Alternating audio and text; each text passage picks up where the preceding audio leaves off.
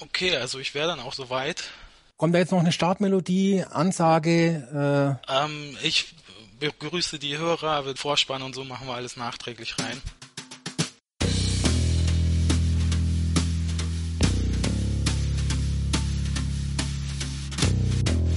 Coopers Kaffee. Excuse me. A damn fine cup of coffee.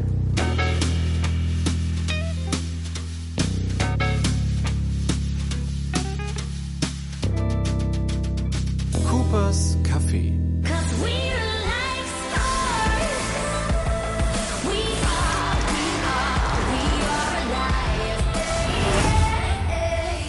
Und damit herzlich willkommen zu einer neuen Ausgabe von Coopers Kaffee. Mein Name ist Glenn Riedmeier, der eine oder andere wird mich schon kennen. Und das ist heute eine ganz besondere Ausgabe, auf die ich mich auch ganz besonders freue. Denn heute mit dabei ist wieder mal Susanne Hedecker. Einen wunderschönen guten Tag. Genau, du warst ja schon mal bei uns dabei. Und ich freue mich, dass du jetzt auch heute wieder uns beehrst. Und zum ersten Mal bei uns ist der Alex vom Sharon, äh, vom Big Brother Radio. Genau, ja, guten Tag. Ja, schön, dass auch du dir die Zeit genommen hast. Wir kennen uns ja schon länger äh, von deinem Big Brother Radio und auch früher vom Quotenmeter Podcast, aber an dieser Stelle hören wir uns jetzt zum ersten Mal. Und insofern herzlich willkommen bei Coopers Kaffee. Ja, hallo. Wer sind Sie überhaupt, wenn ich fragen darf? Ich bin der Glenn. ah ja, aber wer ist denn eigentlich Coopers? Ja, das ist die große Frage. Da lassen wir unsere Geheim, ne? Hörer ein bisschen spekulieren. Das ist ein ähnliches Mysterium wie der Alex vom Big Brother Radio. Genau, du bist ja der Mann ohne Nachnamen. Ja, also Genau. Coopers existiert auch wirklich, der Typ. Ja. Ja, wahrscheinlich sehr gut aussehend. Ja, also gut. Ja, also wie ihr an dieser Besetzung schon erkennen könnt, geht es heute um das Thema Big Brother. Das ist ein Thema, was mir sehr am Herzen liegt. Und ähm, wir haben alle die letzte Staffel gesehen. Der große Bruder ist ja 2015 im Herbst nach vierjähriger Pause zurück ins deutsche Fernsehen gekehrt. Wenn man jetzt mal von den Promi-Versionen absieht. Und ja, jetzt sind schon wieder ein paar Wochen ins Land gezogen. Am 22. Dezember lief das Finale. Und ich würde jetzt gerne mal damit einsteigen mit so ein bisschen Abstand. Seid ihr ganz zufrieden damit? Also mit dem Zeitpunkt, an dem die Staffel zu Ende gegangen ist? Oder hättet ihr es gerne noch ein bisschen länger gesehen? Da fange ich jetzt einfach mal mit der Susi an. Na, ich fand den Termin nicht ganz so glücklich mit äh, diesem Ende zu den Weihnachtsferien hin. Äh, ich finde es persönlich immer schöner, wenn es dann eher so im Februar oder März beginnt, wenn sie dann so langsam in den Frühling reinstarten. Ähm, so wie, wie es eigentlich immer war. Es wurde immer dunkler, immer kälter, es wurde immer ungemütlicher. Weiß ich nicht, ist mein persönliches Empfinden. Also du hättest die auch jetzt gerne noch ein paar Wochen länger gesehen, die Bewohner. Ja, oder eben den Start jetzt im, äh, nach, nach dem Dschungelcamp, praktisch Anfang Februar oder im März in, in, den, ins, in den Sommer hinein praktisch. Alex, wie siehst du das? Naja, gut, also natürlich kann man als Big Brother-Fan äh, nicht genug von Big Brother bekommen. Das heißt, äh, drei, eine drei Monats Staffel, so eine kurze Staffel, die gab es, glaube ich, zuletzt im Jahr 2001. Mhm. Äh, das ist schon sehr, sehr lange her und alle anderen waren länger, also war die auf alle Fälle zu kurz. Ähm, das Ende da kurz vor Weihnachten war vielleicht nicht un unglücklich gewählt, äh, weil dann konnte man sich gut ablenken, man musste sich um Weihnachten kümmern und äh, da hat man sich als Big Brother-Fan dann nicht so unbedingt an die Bewohner erinnern müssen. Aber natürlich wäre es auch schön gewesen, äh, Big Brother äh, im Haus die Kandidaten äh, Weihnachten feiern zu sehen. Das hat man ja schon öfters das Vergnügen als Zuschauer. Ja. Wäre sicherlich auch spannend gewesen. Aber ja, kann man halt nichts dran ändern, ne? Na sicher, sicherlich ist es wünschenswert, ähm, eine ganzjährige Staffel wieder zu machen. Dann hätte mich der Start im September gar nicht gestört. Bloß äh, die andere Sache ist, wollten wir sie dann eben bei einer Kohlsuppendiät an Weihnachten sehen? Nein, das hätte mein Herz nicht ertragen. Das, Doch, mein nein, Herz schon. Du ja, du bist ja auch ein Sadist. Aber ich manchmal, manchmal, es gibt so Momente, da bin ich, habe ich ein ganz weiches Herzchen. Ja gut, aber Ja. da hören wir jetzt auch gleich auf damit. Ich muss dazu sagen, aber es, sti es stimmt schon natürlich auch, äh, es hätte sich schon rentiert, die Staffel zu verlängern, äh, weil ja man doch gesehen hat, einige Kandidaten, die haben jetzt erstmal so ein bisschen so andere Seiten von sich gezeigt und das ist halt dann doch drei Monate ist halt auch wenn kurz. Ne? Es gibt ja Kandidaten, die sind einmal nach links geschwankt, nach rechts geschwankt äh, und haben ihre Meinung geändert und da wäre, glaube ich, noch einiges Interessantes passiert, wenn noch vielleicht zwei Monate äh, drangehangen wären. Ne? Aber ist halt jetzt nicht der Fall gewesen. Ich glaube, es war sogar die kürzeste deutsche Staffel, die, die wir bisher hatten. Also ich denke mal, 100 Tage war immer so das Minimum bisher. Und warum man da jetzt nicht noch eine Woche drangehangen hat, weiß ich auch nicht. Äh, ich hätte die Bewohner auch lieber noch ein paar Wochen länger gesehen. Also ich finde gerade so Leute wie Maria, die sind doch so im letzten Monat ziemlich aufgetaut und da hätte ich gern noch gesehen, wie sich das entwickelt mit Christian und so mhm. und allgemein. Ähm, das war irgendwie alles so, der Zeitpunkt wurde man so richtig rausgerissen, fand ich. Ja, zumal die beiden ja jetzt über den äh, ja, platonischen Bruder-Schwester-Pakt hinweg sind. Also sozusagen sich auf eine ernsthafte Beziehung irgendwie vorbereiten. Äh, Habe ich jedenfalls gehört. Und ähm, das hätte man natürlich auch gerne als Zuschauer gesehen. Ne? Ja, das wäre nochmal äh, das Salz in der Suppe gewesen. So eine kleine Liebesgeschichte, so eine ganz süße, nicht solche harte, wie es vorher bei Kevin und Sharon gab. Äh, wäre sicherlich auch für, für die Hörer, also oder für die, ich sag jetzt schon Hörer, wir sind, wir sind hier schon äh, beim Fernsehen jetzt gerade, ne? Mhm. Wir werden auch gestreamt live mit Video. Ah, super. Gut, dass ich Lippenstift aufgetragen habe. Ähm, äh, Wäre das nochmal eine Geschichte gewesen, die äh, sicherlich äh, zu einer zu dieser Seifenoper gepasst hätte. Also ich hätte es gut gefunden. Ich fand die beiden auch ganz süß zusammen. Ich fand übrigens Christian den bestaussehendsten Mann im Haus. Also es wurde immer gesagt, was macht der da, was tut er da? Er war einfach da und sah gut aus und das fand ich toll. Jetzt ist aber die, die Bewohnerauswahl jetzt die männlichen, da, da gab es ja nicht so viel besseres Material oder wie siehst du das? Äh, ich jetzt als Frau mache jetzt weiter, ja? Ja. Ähm, äh, natürlich dachte, äh, dachte ich dann, jetzt kommt Guido und äh, bei Guido war mir nach fünf Minuten klar, nee, der geht gar nicht. Also das ist netter und äh, aber wie der immer durchs Haus geschlichen ist, der arme Mensch, weiß ich auch nicht. Bang Bang Dennis, weil nun, nun auch nichts und Archie, naja. ähm, Nein, äh, sicherlich fanden ganz viele Frauen auch Hans Christian äh, ganz entzückend mit seinen Tattoos und mit seinem Bart und so weiter. Aber wir wollen uns jetzt nicht an Äußerlichkeiten aufhalten, weil äh, es waren schon tolle Bewohner, oder Alex? Ich weiß jetzt gar nicht, ich bin noch überlegen, bin ich jetzt in der falschen Sendung, äh, weil äh, ich, ich, dachte, wir sind jetzt nicht in einer Piepshow. Also geht es da nur um Äußerlichkeiten, was die männlichen Daten betrifft?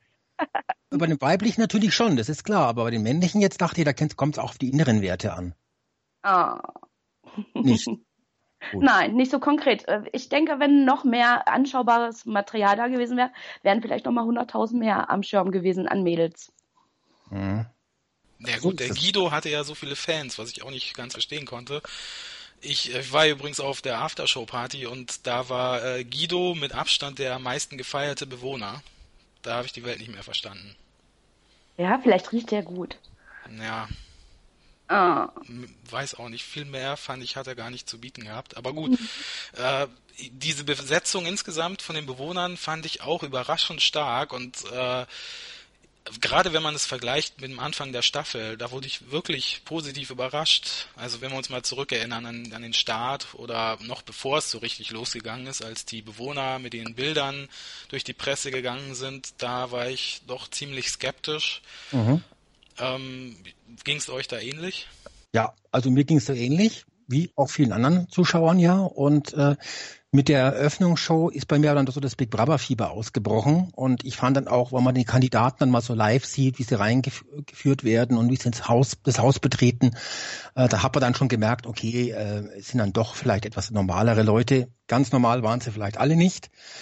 Ähm, aber es, es war natürlich dann äh, schon abschließend, um das Fazit gleich vorwegzuziehen, tolle Kandidaten, die die Staffel gerettet haben, aber das wusste man am Anfang ja nicht. Ne? Also ich war am Anfang auch äh, skeptisch, haben gedacht, was ist denn da los?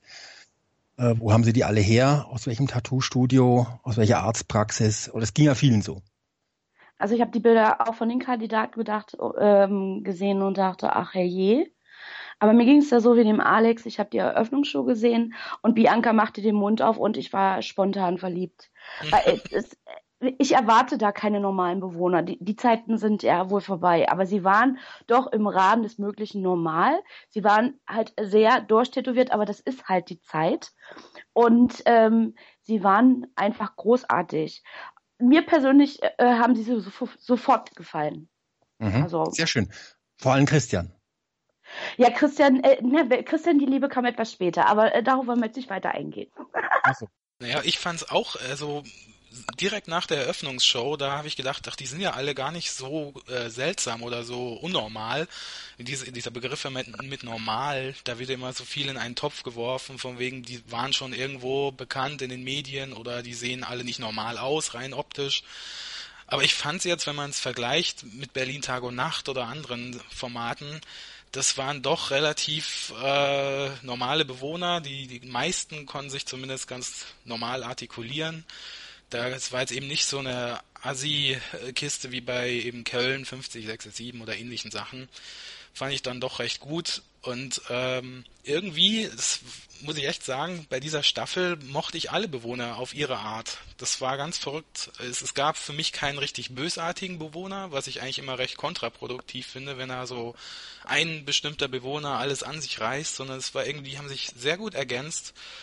Und ähm, ich hatte dann doch auch gerade so im letzten Monat so ein, ich nenne es immer unser Hausgefühl, dass mhm. äh, so wie bei der fünften Staffel, als sie diesen Song gesungen haben, es war irgendwie ganz harmonisch dann. Ich bin jetzt auch kein großer Fan von der Kuschelstaffel, das mal ganz abgesehen, aber für mich hat es, haben die sich alle gut ergänzt das war irgendwie so ein Großen und Ganze hat die Atmosphäre gestimmt, fand ich. Äh, es ging mir auch so, aber äh, Glenn, natürlich bei Berlin Tag und Nacht oder Köln Tag und Nacht, äh, dass die Kandidaten, die da nicht sympathisch sind, ist ja klar. Das sind ja auch welche, die spielen nicht ihr eigenes Leben, sondern äh, ein, ein Drehbuch nach. Ne? Das heißt, die müssen ja rumschreien und was ich was alles. Äh, ja, also die Kandidaten waren schon normaler, als man dachte, muss ich jetzt auch mal gestehen. Äh, aber das Entscheidende ist, sie sind ja jetzt nicht mehr ganz normal.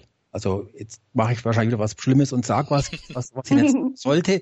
Aber äh, man hat ja den Eindruck, muss ich jetzt schon mal schon sagen, bei Big Brother, aber auch, wenn ich kurz noch Notopia erwähnen darf, dass die Kandidaten vor der Teilnahme bei dem Fernsehprojekt normal waren und hinterher nicht mehr normal sind. Mhm. Ja, also sprich, alle brauchen Manager, alle denken, sie kommen groß ins Fernsehen. Jeder ist neidisch auf den anderen, wenn er eine Presseanfrage bekommt oder wenn er keine Presseanfrage bekommt. Und äh, alle wollen jetzt groß durchstarten. Äh, ich weiß nicht, warum die nicht zurück in ihr altes Leben durchstarten, sondern irgendwo anders hinwollen. Aber das ist irgendwie sehr auffällig jetzt, muss ich schon mal sagen. Auch seit Notopia muss bei dem Notopia-Kandidaten ist ja genauso, da wollen ja heute noch äh, sechs Monate danach welche ihr eigenes Notopia aufbauen. Mhm. Äh, und äh, es ist also, das ist das Seltsame dabei. Ich glaube, also da haben uns alle getäuscht. Die Kandidaten waren vorher ganz normale Kandidaten, jetzt äh, sind sie es leider nicht mehr. Aber war das nicht schon immer so nach einer Big Brother Staffel, dass sie gedacht haben, jetzt geht die große Karriere los? Ja, es gab schon Kandidaten, die auch schon vor sechs, sieben Jahren gemeint haben, sie brauchen einen Manager. Aber ähm, Jetzt äh, sind sie hartnäckiger. Also ich meine, jetzt sind ja jetzt nach sechs Monaten Utopia sind ja auch noch welche dabei, die denken, äh, morgen klingelt das Telefon und äh, Thomas Gottschalk ruft an, ob man über Wetten das übernehmen möchte. Äh, und so, so kommt es auch so vor. Also in vergangenen Staffeln haben die Kandidaten schneller realisiert, dass äh, da nichts kommt. Und so wird's ja, ich glaube aber, dass bei den Utopia-Kandidaten war das extremer. Ich, ich gebe die Hoffnung nicht auf, dass die Big Brother-Kandidaten da schneller geerdet sind. Ja, bei den Utopia-Kandidaten muss man schon sagen, die sind da schon ein bisschen durchgeknallter. Es ist jetzt auch durch Facebook natürlich, da meinen jetzt viele, sie sind die Stars und können jetzt ihre große Fanbase aufbauen, indem sie da von sich aus Videos hochladen oder Live-Chat mit Fanfragen beantworten und so weiter. Also das hat sich insofern auch verändert, finde ich. Ja, natürlich, ganz klar. Das spielt auch eine massive Rolle. Aber auch, ähm, ja, das ist also schon, anscheinend verliert man dann auch im Big Brother Haus ähm, so ein bisschen die, den Bezug zur Realität. Ja. Ähm, Fakt ist ja, dass irgendwie alle hoffen, irgendwie eine Rolle in irgendwas zu bekommen im Fernsehen. Ähm, das heißt, eigentlich äh, trifft es schon wohl zu, dass alle, die mitgemacht haben bei Big Brother 12, auch vorher in die Medien wollten. Mhm. Ähm, gut, das ist ja generell auch in Ordnung, ja. Ähm, aber ja, was soll ich dazu noch sagen? Also ja, ich fand auch, also im Haus, da baut sich offenbar dann so eine Atmosphäre auf, äh, wo das irgendwann abfällt oder diese Fassade, die ist dann irgendwann egal und sie verhalten sich dann halt nicht mehr so, als ob sie jetzt so in die Medien wollen oder dass sie versuchen, sich nicht mehr so zu verkaufen, wie, wie sie eigentlich gar nicht sind. Irgendwann erkennt man das und ich fand es halt gerade bei Lucy am Schluss dann auch sehr schön. Ich war ja eigentlich für Sharon als Gewinnerin, aber als dann Lucy gewonnen hat, da, da hatte ich doch Tränen in den Augen. Das war irgendwie ganz verrückt. Und Wieso? Jochen, Jochen Bendel hatte es ja ganz gut gesagt. Er hat gemeint, es wirkt gerade so wie in einem Disney-Märchenfilm, als sie da so saß. Und Mhm, mhm. Lucy sieht ja auch irgendwie aus wie eine Prinzessin aus einem Disney-Film. Ja, stimmt. Ja, Ja. die Schön und das Biest. Ja. Hm. Ja, sie Ja. sind halt mediengeil, wenn sie da reingehen. Und äh, sag mal, äh, Na, geht sie ein Glenn in dieses Haus? Geht ein Glenn in dieses Haus? Gehe ich in, dieser, in dieses Haus? Nein, wir gehen da nicht rein. Es gehen Leute rein, die wirklich Interesse haben, in den Medien zu stehen. ja, Moment mal, Und ihr nehmt jetzt hier gerade einen Podcast auf, ihr seid auch mediengeil.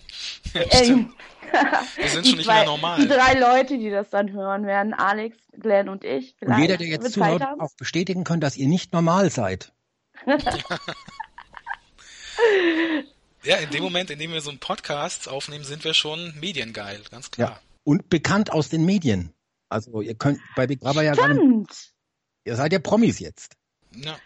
Stimmt. Wir könnten dann ähm, beim, wenn es Big Brother geben sollte in Zukunft nochmal, können wir sagen, Glenn, Mensch, wir gehen da mal eine Woche rein. Wir sind aus den Medien bekannt. Kommt Besuch aus den Medien. Promi Genau. Big Brother wäre zum Beispiel eine Aktion. Da müsste ich Mhm. halt vorher noch so einen Tattoo-Blog online stellen, damit ich noch mehr Chancen habe. Oder Genau. eine Rache-Profi-Homepage, dann müsste eigentlich noch Da besser fällt klappen. uns schon was ein. Wir haben, ich habe da keine Sorge. Natürlich kann man auch verstehen, dass die Kandidaten vielleicht sagen, vielleicht schaffe ich ja dann tatsächlich einen Durchbruch und kriege eine eigene Sendung oder irgendwas in der Richtung. Ähm, aber die Wahrscheinlichkeit geht ja gegen null, muss man fast sagen. Mhm.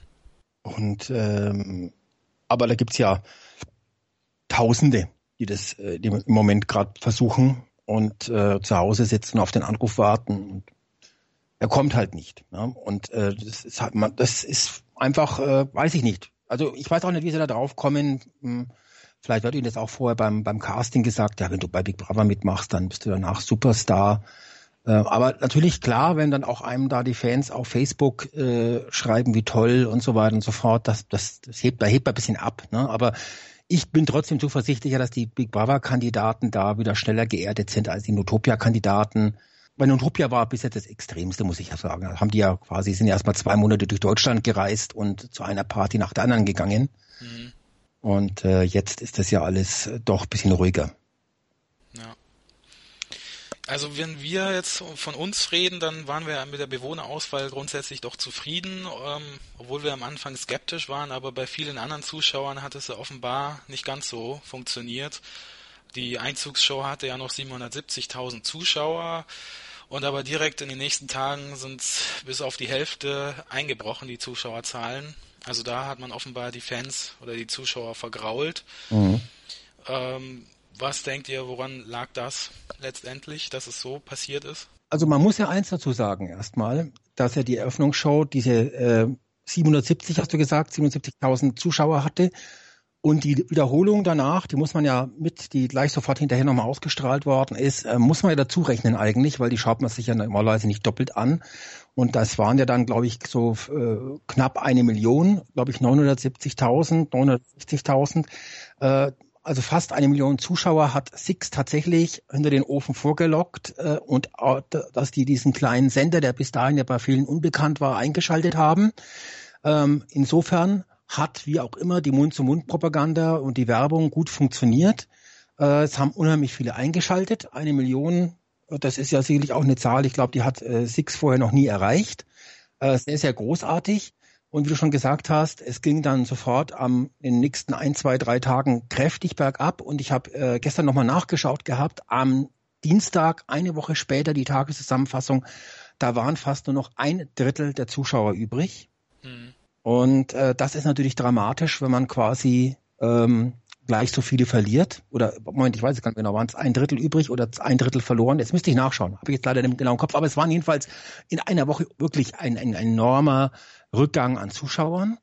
Und weil du gefragt hast, was waren die Ursachen, wir hier im Radio haben ja darüber diskutiert und äh, es gab eigentlich zwei Argumente. A, es ist die Sendezeit. Dies, dieses Argument war aber irgendwo nicht stichhaltig, weil Dschungelcamp läuft ja auch um 22 Uhr und richtige ähm, greifbare Argumente, warum das jetzt eine ungünstige Zeit ist, äh, konnte man eigentlich nicht finden. Und der zweite Grund war der, dass die Leute gesagt haben, ja, die Kandidatenauswahl ist schlecht. Jetzt ist es ja so, muss ich sagen, ähm, dass man als Zuschauer immer eine Zeit lang braucht, bis man die Kandidaten interessant findet und gut findet. Das dauert immer zwei, drei Wochen.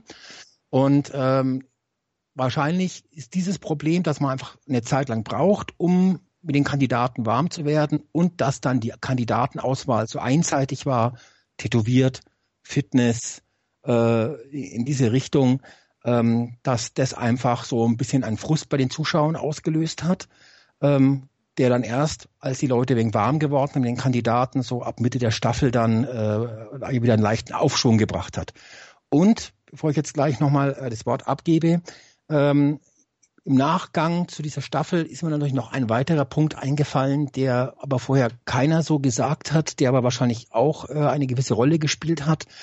Äh, es gab ja vorher vier Jahre lang kein Big Brother und ähm, diese Staffel hat doch sehr der neunten und zehnten ge geähnelt. Ein Wohnbereich, ein Strafbereich äh, und sonst eigentlich wirklich nichts Neues. Und wahrscheinlich wenn ich als Big Brother Fan höre, jetzt kommt da Big Brother wieder nach so langer Zeit und ich schalte ein, dann erinnert man sich natürlich an die großen Staffeln, die fünfte, die sechste, die sensationell waren und die heute immer wieder als Referenz genannt werden. Und dann kommt da Six, sicherlich ein kleiner Sender, der wenig Geld hat, aber das ist ja eine Information, die kennt der normale Zuschauer, der da einfach mal reinschaltet, nicht. Der denkt natürlich, uh, es fängt Big Brother wieder an. Mensch, damals 2004, das war doch der Knaller. Ne? Und kommt natürlich mit diesen Erwartungen wieder ran und schaltet ein und stellt dann fest, kleines Haus, kleiner Garten, mickrige Staffel.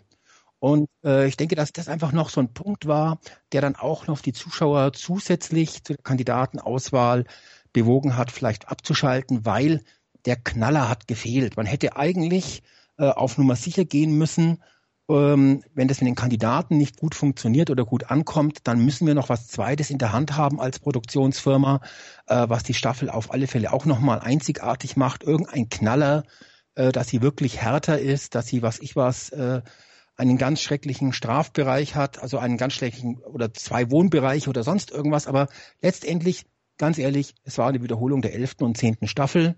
Sonst war nichts Besonderes dran. Und das hat, glaube ich, gefehlt. Man hätte da wirklich mit irgendeinem Knaller, einer Knaller-Idee reinhauen müssen, ähm, so dass jeder Big Brother-Fan, auch wenn ihm die Kandidaten nicht gefallen, allein schon von dem Konzept und vielleicht der Brutalität oder der Herausforderung oder was auch immer so angetan ist, dass er sagt, naja, da schaue ich trotzdem weiter zu, das könnte ja spannend werden. Und dieser, dieser, dieser Wow-Effekt, äh, es ist ein ganz tolles Big Brother, den hatte sicherlich einfach der ein oder andere nicht, der sich an die tollen Staffeln erinnert, der dann gesehen hat, kleines Haus, kein Pool, äh, mickriger Whirlpool, äh, Garten mit Kunst, mit farbigem Teppich sozusagen, mit grünem Teppich ausgelegt. Ähm, das ist vielleicht so ein Faktor, den man auch gar nicht äh, so mitbekommt als echter Fan, der sich ja da ganz anders vorbereitet auf so eine Staffel, aber der normale, der einschaltet einfach und sagt, ach, heute fängt Big Brother wieder an, der sieht dann einfach nur die Öffnungsshow und sieht eben, ah, was ist das denn? Ja, ähm, ist doch, was ist denn da, ist ja gar nichts los.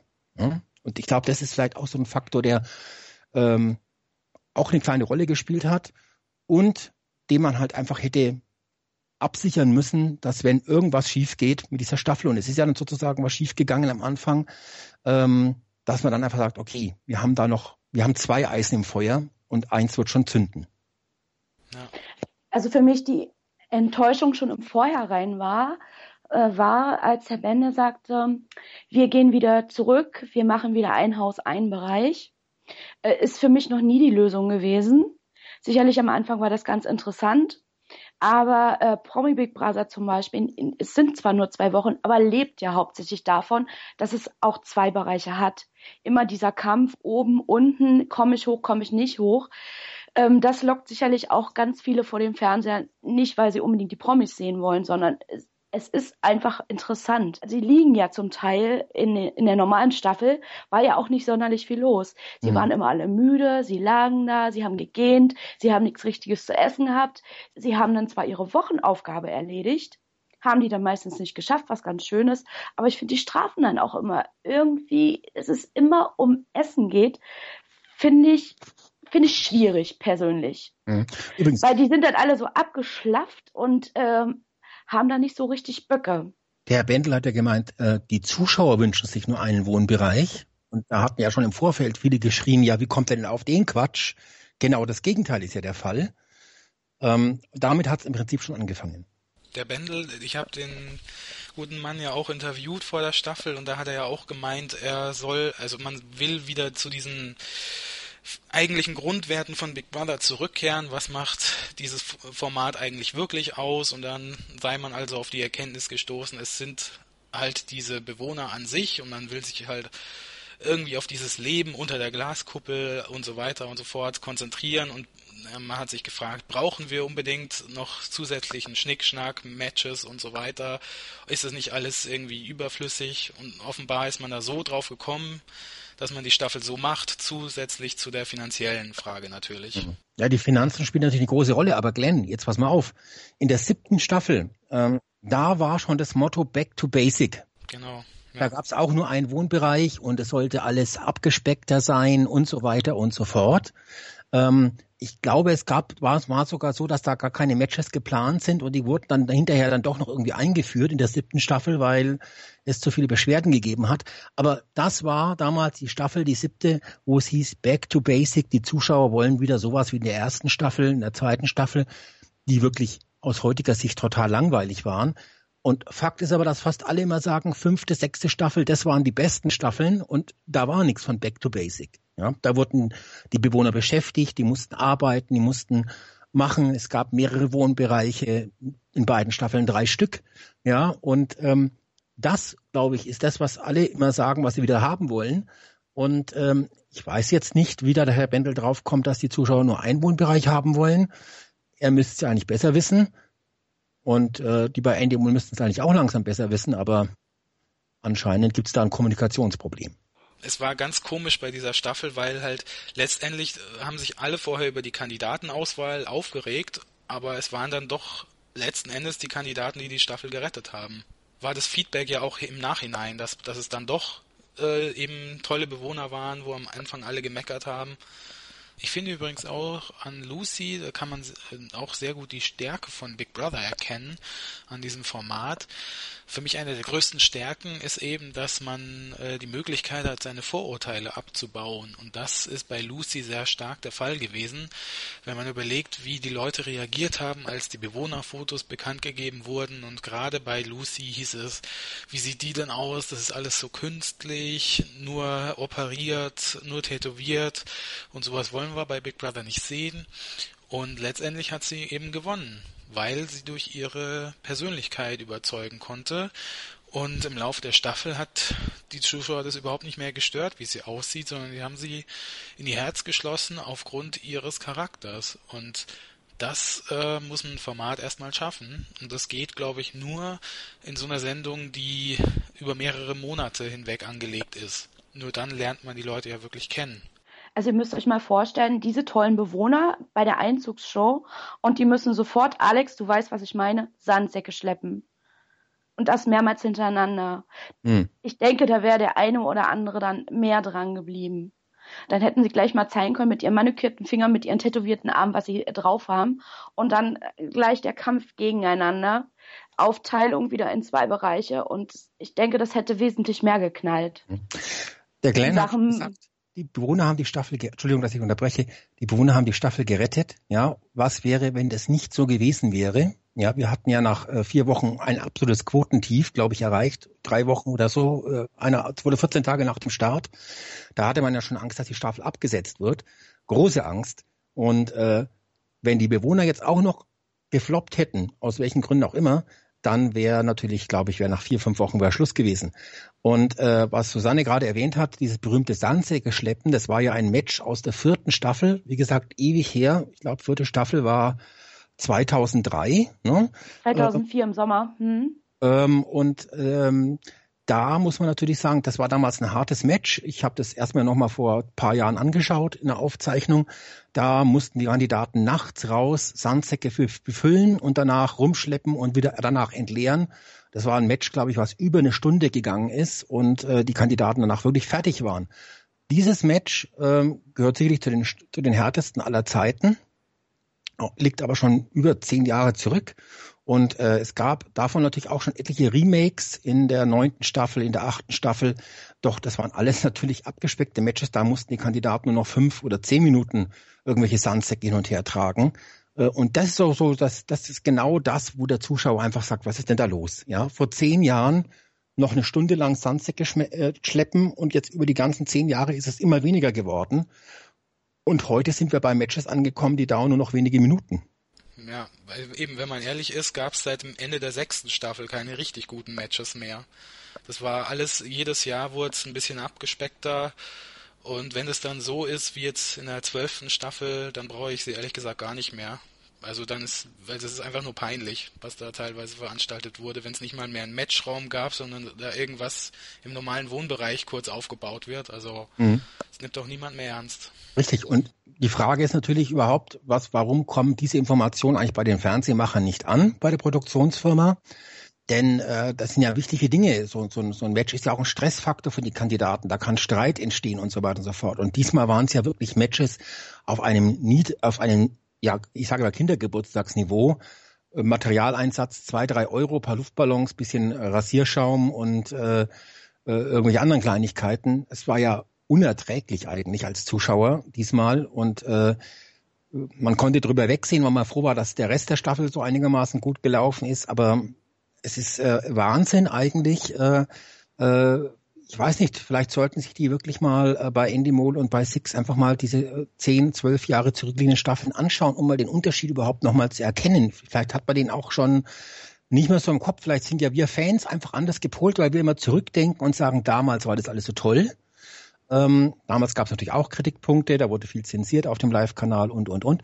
Aber trotzdem, äh, wir haben das also auch noch in guter Erinnerung, vielleicht haben die das einfach vergessen. Kann ja sein. Ne? Ich weiß es nicht. Also ich weiß nur eins, äh, Big Brother wird eigentlich, wenn wir es jetzt genau nehmen, schon seit der siebten Staffel immer schlechter, weil seitdem wird es immer wieder, ja, back to basic. Ich weiß aber, wahrscheinlich wird es gequatscht, einfach weil damals die erste Staffel äh, noch Traumquoten hatte aber damals war es halt die erste Staffel. Das hat ja nichts mit Back to Basic zu tun, dass damals so viele eingeschaltet haben, sondern weil es eben ein Skandal war damals, Big Brother, ein Fernsehskandal. Und ähm, nicht Back to Basic, sondern wieder Back to Power, Back to Action und äh, äh, zu brutalen Aufgaben für die Kandidaten. Die müssen was leisten im Fernsehen.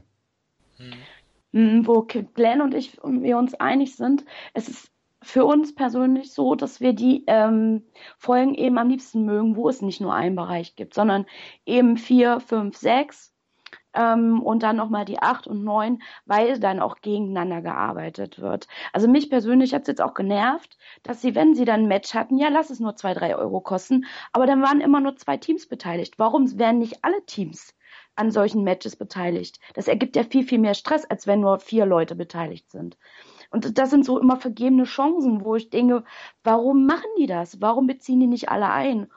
Das, das ist immer so eine Frage, die bei mir offen bleibt. Hm. Das mit den Teams, das war jetzt auch noch ein Stichwort. Das war natürlich. Die Teams fand ich gut, die fand ich gar nicht so verkehrt. Das war eine gute Sache. Aber nochmal ganz kurz, äh, Susanne. Und es ging bei dem Match, bei dem Match ja um nichts. Ja, ja. So, es, man, es gab eine läppische Belohnung. Es waren ja fast so läppische Belohnungen wie damals am Ende der sechsten Staffel. Zur Erinnerung, das erste Match in der sechsten Staffel, da hatte man 100, äh, konnte man 10.000 Euro gewinnen und gegen Ende waren es ja nur noch 20 Euro.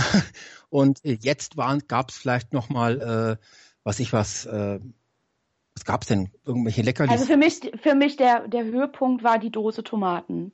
Ja. Also da dachte ich, oh nee, das kann jetzt nicht wahr sein.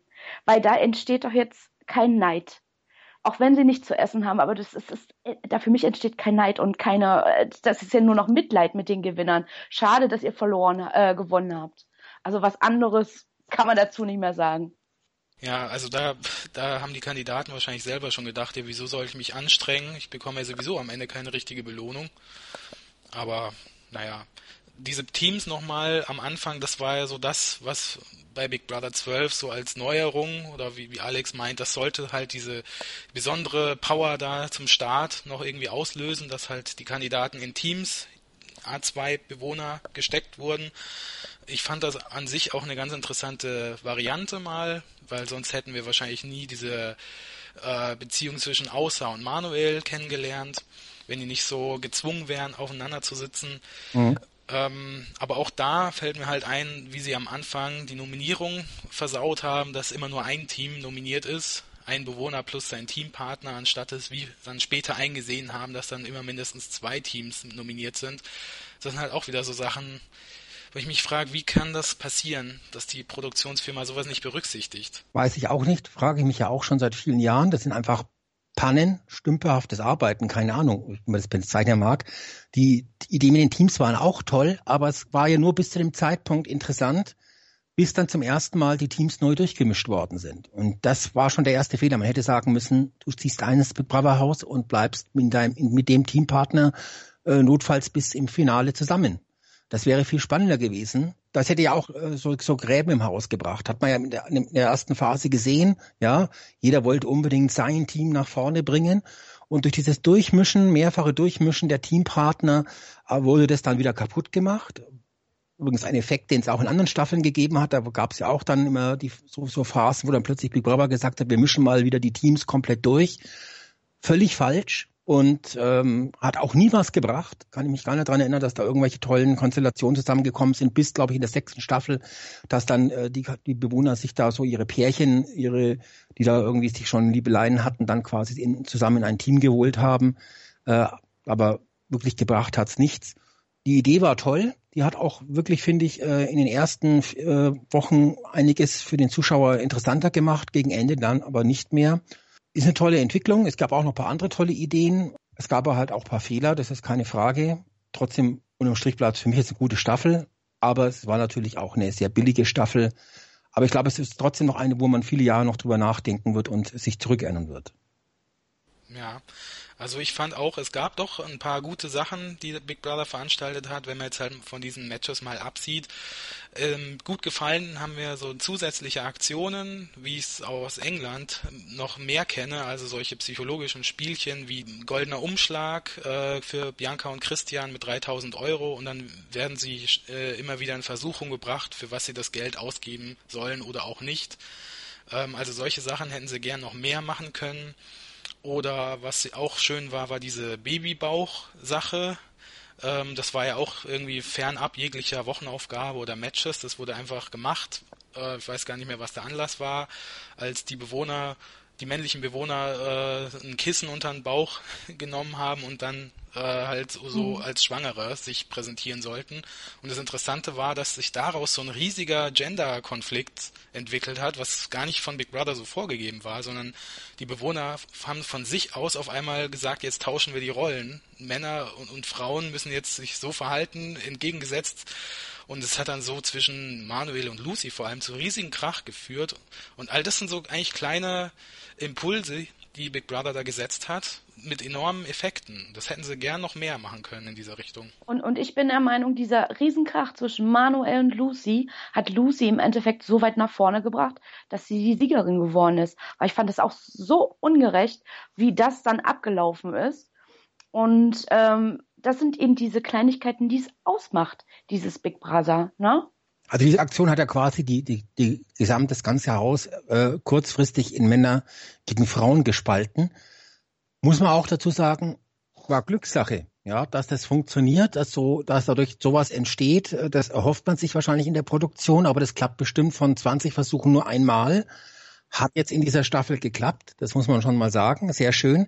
Auch die Sache mit dem Umschlag fand ich grandios. Äh, wie sich Bianca und Christian da an dem Geld so festgebissen haben. Äh, Bianca hatte, glaube ich, jetzt vor ein paar Tagen erst gesagt, dass sie das Geld auch noch gar nicht bekommen hat, die 1400 Euro. Sie jammert da schon, wo es bleibt. Brauche das Geld so dringend. Und ähm, ja, hm. aber äh, ich wünsche mir sowieso viel mehr von diesem Psychospielchen. Mir fallen da auch noch viel gemeinere ein, aber das waren schon zwei gute.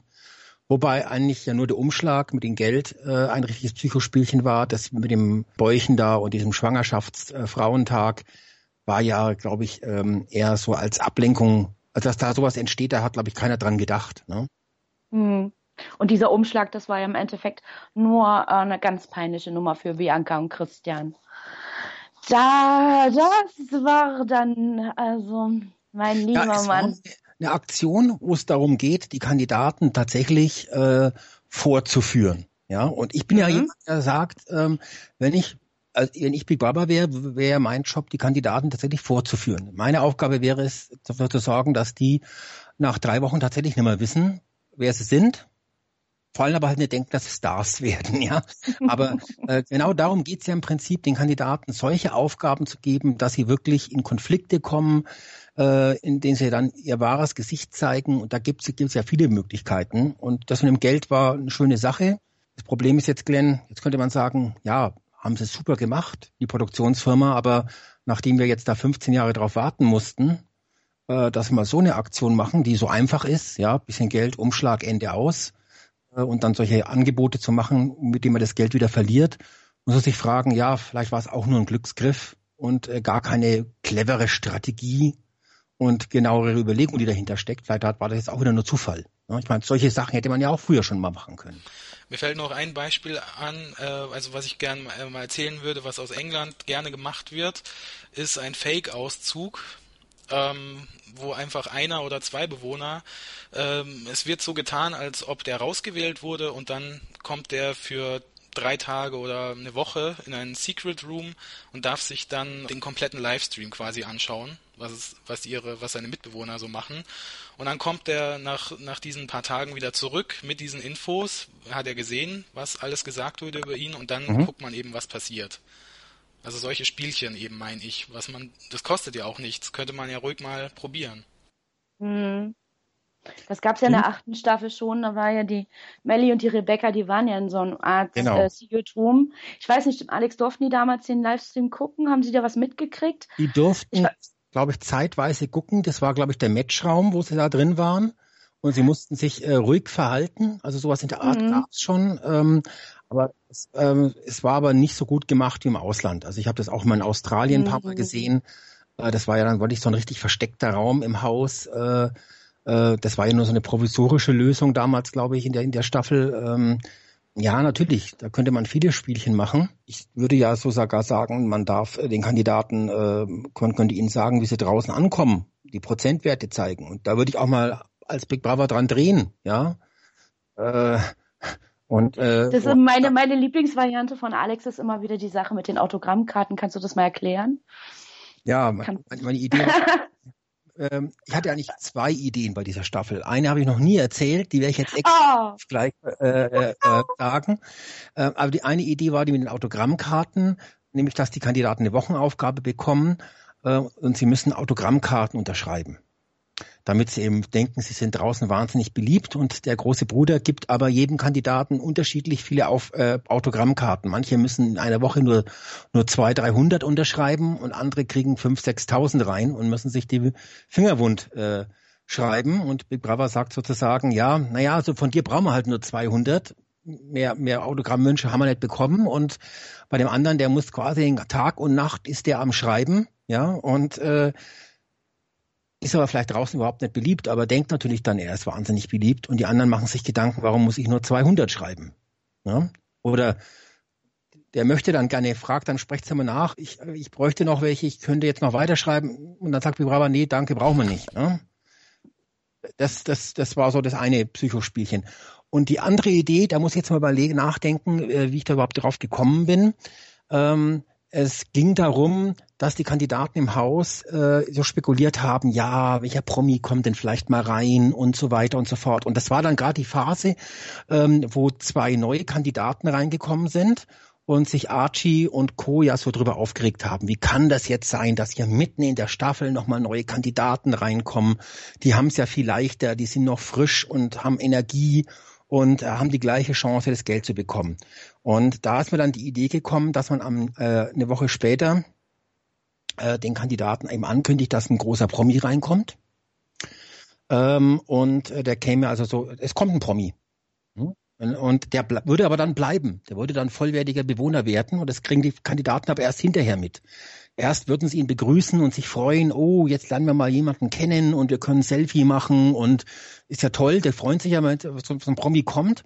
Also erst große Begeisterung, dass er da ist und dann platzt aber die Bombe, dass er auch Kandidat ist und um die 100.000 Euro mitspielt.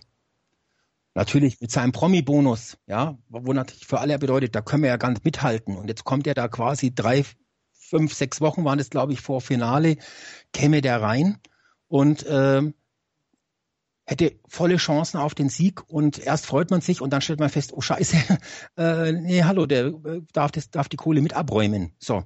Und ähm, ja, finde ich super, die Idee. Ja, der Kandidat mhm. wäre allerdings ein Schauspieler gewesen. Und jetzt fragt ihr euch natürlich, ja, wie geht denn das, Schauspieler, also an, irgendeinen Schauspieler zu nehmen, ein Student oder was hätte da gelangt?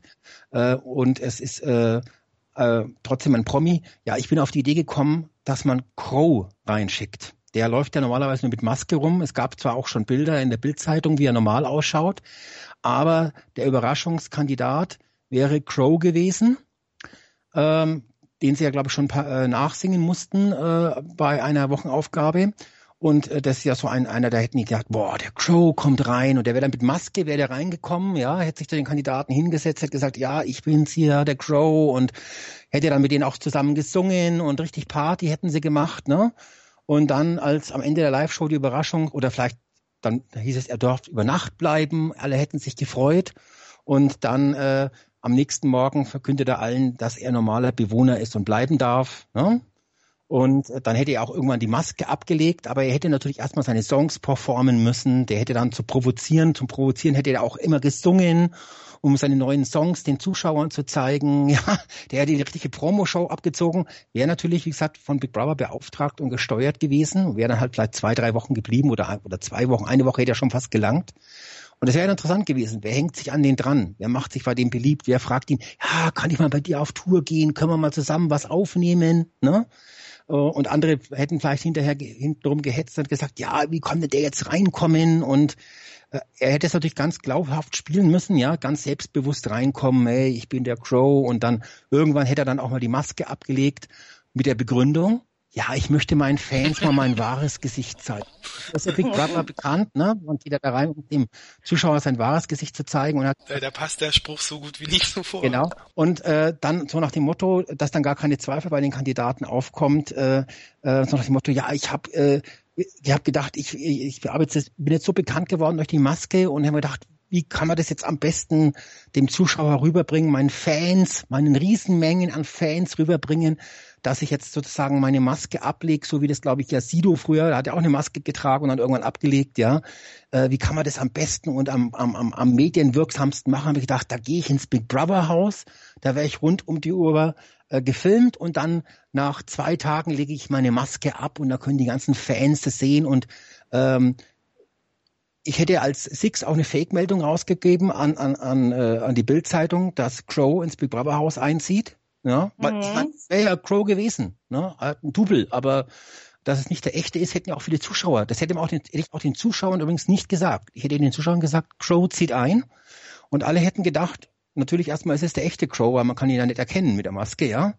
Und äh, irgendwann hätte es dann gedämmert bei dem einen oder anderen Fan vielleicht, dass es nicht der echte ist. Und der Zuschauer wäre genauso verarscht worden, in Anführungszeichen, die miträtseln können, wann kommt der drauf, dass es nicht der echte ist. Und äh, ja, das wäre interessant gewesen, wie die Kandidaten darauf reagieren, ähm, ob dann auch Archie gesagt hätte, äh, der muss raus. Und äh, ähm, ja, und wie sie sich an den dranhängen und vor allem wie dann halt, wenn der dann auch so sagt, ja, wegen meinen Fans, ich bin reingekommen, um mal mein wahres Gesicht zu zeigen und ja, vor allem, weil eben das genau so eine Sache ist, wo die Bewohner sich den Kopf zerbrechen und richtig Hirnblutung bekommen und gar nicht mehr wissen, was sie eigentlich denken sollen. Und vor allen Dingen, man kennt ja nur die Maske, die kann man ja nachmachen, ja. Äh, mhm. wenigsten, jeder hat natürlich vielleicht mal das, dieses Bild gesehen auf der Bildzeitung, wie er ausschaut, aber wenn ich jetzt sage, äh, Glenn, hier hast du 20 Fotos, äh, welches ist jetzt der echte Crow, ja, äh, von irgendwelchen Typen, die so ähnlich ausschauen, könntest du tippen, auf was du willst, da kommst du nicht drauf, ja. Und ähm, also kann der auch seine Maske ablegen. Ein Teil der Zuschauer kriegt es nicht mit, die Bewohner kriegen es auch nicht mit. äh, und äh, würden natürlich auch niemals auf die Idee kommen, wenn der da die ganze Zeit andauernd seine Songs singt und dann will der mit denen, hat er die Idee, kennt, wir machen jetzt zusammen einen Song und ich habe einen neuen Song und den könnte man ja mal einperformen und so, ja. Die einen sind stinkesauer, weil sie vielleicht selber einen Song aufnehmen wollen und die anderen äh, haben Angst um die Kohle, die anderen sagen, mein, an die muss ich mich ranhängen, ja. Das wäre eine echt spannende Geschichte gewesen, hätte es auch so noch nie gegeben bei Big Brother und wäre natürlich auch durch diese, durch diesen Typ Crow, den ja keiner kennt, ja, äh, und den, äh, der ja vorher auch bei den Kandidaten, so bin ich eigentlich draufgekommen, äh, über den Wochen haben die Kandidaten öfters gesprochen, dass der so ein toller Typ ist und dass der so einen mega Erfolg hat und so weiter und so fort. Und wenn der durch die Tür reingegangen wäre, die hätten alle erstmal gejohlt und geschrien und keiner hätte von denen dran gedacht, dass es nicht der echte ist. Ja, vielleicht im Lauf der Zeit hätten sie doch gezweifelt, ob es vielleicht auch ein Schauspieler ist oder ein Maulwurf. Wenn du einen kleinen Schauspieler nimmst, der dann irgendwelche Starlüren gehabt, der hätte die rumkommandiert und gesagt, bring mir mal einen Kaffee und der wäre schnell ins Sprechzimmer reingegangen, um angeblich bei Big Brother zu beschweren, ja, äh, er kann doch hier nicht so, er ist doch, äh, das ist er nicht gewöhnt und seine Fans wollen doch auch sehen, dass er hier irgendwas performt und so und die müssen jetzt mal was machen, ne? Also wenn ich so den, den Star raushängen lassen, das hätten die doch alle geschluckt. Und wenn er dann richtig mitgespielt hätte äh, und auch nominiert werden hätte können, dann wäre es natürlich so gelaufen, immer auf die Nomi-Liste, aber als erstes gesaved. Ja. Genau, genau. Vor, vor allem, wer nominiert ihn dann? Ja, wer nominiert ihn dann die Woche darauf? Ja, äh, wer no traut sich zu sagen, den nominiere ich, weil ich, der hat zu viele Fans draußen und der ist hier ein Star und der hat das Geld nicht verdient.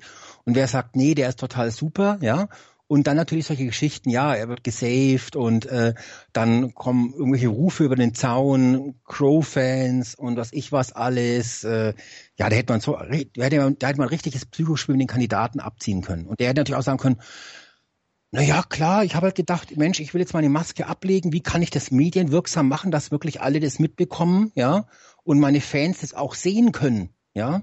Haben wir gedacht, das ist doch eine super Idee, gehe ich ins Big Brother Haus, da wird die Bildzeitung drüber berichten. Äh, ich habe einen super Medienerfolg und das Geile ist ja, ich kriege ja vielleicht sogar noch 100.000 Euro. Ja, und dann, glaube ich, wären wir all die Kinnladen runtergefallen. Ja, und dann wäre das Ganze wahrscheinlich auch mehr von der Presse begleitet worden. Ja. Und, wie gesagt, als Six und in, und in dem Mund hätte ich das einfach tatsächlich angekündigt, Crow zieht ins Big Brother Haus. Mhm oder Crow besucht das Big Brother Haus und dann zieht er plötzlich ein, ja. Wäre eine Riesenschlagzeile gewesen. Wahrscheinlich hätte die Bildzeitung gar nicht begriffen, dass es der falsche ist erstmal, ja. Ähm, und das, das wäre genau das gewesen, was die sich auch immer bei, das war ja der Grund, warum ich gedacht habe, das, äh, ich habe aber leider es nicht geschafft, den da, da vorzuschlagen, leider aus Zeitgründen. Aber das war dann auch so die zweite Idee dahinter, weil die ja doch ständig äh, suchen nach irgendetwas, mit denen sie in, den, in der Presselandschaft äh, das Format Big Brother irgendwie bekannt machen. Deshalb ja kam ja die Pamela Anderson zu Besuch und so und so fort. Und das wäre eine super günstige Sache gewesen, weil die hätten gar keinen echten Crow gebraucht, sondern einfach nur irgendeinen Schauspieler von der Schauspielschule, der natürlich auch denkt, damit könnte ich jetzt auch mal bekannter werden und mal zeigen, was ich so drauf habe. Äh, und äh, hätten riesige Schlagzeilen gehabt. Crow geht ins Big Brother Haus und wird er die Maske ablegen? Fragezeichen, bla bla bla. Äh, der echte hat dann auf Facebook geschrieben, ich bin's nicht, aber das hätte dann auch keiner richtig geglaubt. Und äh, wäre eine riesige Schlagzeile gewesen, ähm, die nichts kostet fast, außer vielleicht paar tausend Euro Gage für irgendeinen äh, mittelmäßigen Schauspieler. Das war, glaube ich, auch eines der großen Probleme in dieser Staffel, dass die Presse einfach nicht mitgespielt hat weswegen diese Staffel auch so nicht in der breiten Öffentlichkeit wahrgenommen wurde. Ich meine, die Quoten, das ist ja auch interessant gewesen. Ich weiß jetzt nicht genau, wann der Zeitpunkt war, als es wieder nach oben ging. Ich glaube, so Mitte der Staffel. Da fand ich überraschend, dass es sich immer so allmählich stabilisiert und dann kontinuierlich wieder gesteigert hat. Also wir waren dann ja. am Schluss ja immer so zwischen 400 und 500.000 Zuschauern. Und das Finale haben dann sogar 580.000 Zuschauer wieder gesehen. Könnt ihr euch das erklären, warum das dann so war, dass es auf einmal wieder doch nach oben ging? Wenn ich kurz da vorgreifen darf, äh, ich erkläre es gleich, ich will noch eine Sache kurz ja. Großsache, zu der Großsache sagen, ja. Nachdem das ja dann auch ein Schauspieler ist, hätte man ja auch den im Big Brother im Sprechzimmer wieder briefen können. Den hätte man auch sagen können, pass mal auf, die lästern gerade über dich, mhm. ja. äh, geh doch mal hin und fragst, ob sie über dich lästern oder ob sie ein Problem haben mit ihm oder ob äh, irgendwas in der Richtung, ja. Oder man hätte dann auch sagen können, ja, jetzt müssen wir mal ein bisschen Gas geben, jetzt äh, häng mal ein paar äh, Starallüren raus, du willst mit deinem Manager telefonieren und die Matratze ist dir zu weich, du brauchst eine härtere Matratze und du willst mit dem anderen Kandidaten aber nicht in einem Bett liegen, weil äh, deine weiblichen Fans würden es nicht gut finden und so, ja. Also da hätte man, der hätte ja da Zündstoff reinbringen können ohne Ende. Warum die Quote wieder angestiegen ist, das kann ich einfach erklären, äh, weil äh, irgendwann der Funke bei den Zuschauern für die Kandidaten übergesprungen ist und dadurch einfach wieder viele zurückgegangen gekommen sind oder einfach auch wieder regelmäßig die Sendung eingeschaltet haben, um nichts zu verpassen. Ähm, und äh, wahrscheinlich wäre bei einer Verlängerung der Staffel auf fünf Monate das dann auch noch ein bisschen weiter angestiegen. Das ist der, der ganz einfache Grund der ganzen Geschichte und äh, zeigt ja auch, dass die Kandidaten gut angekommen sind.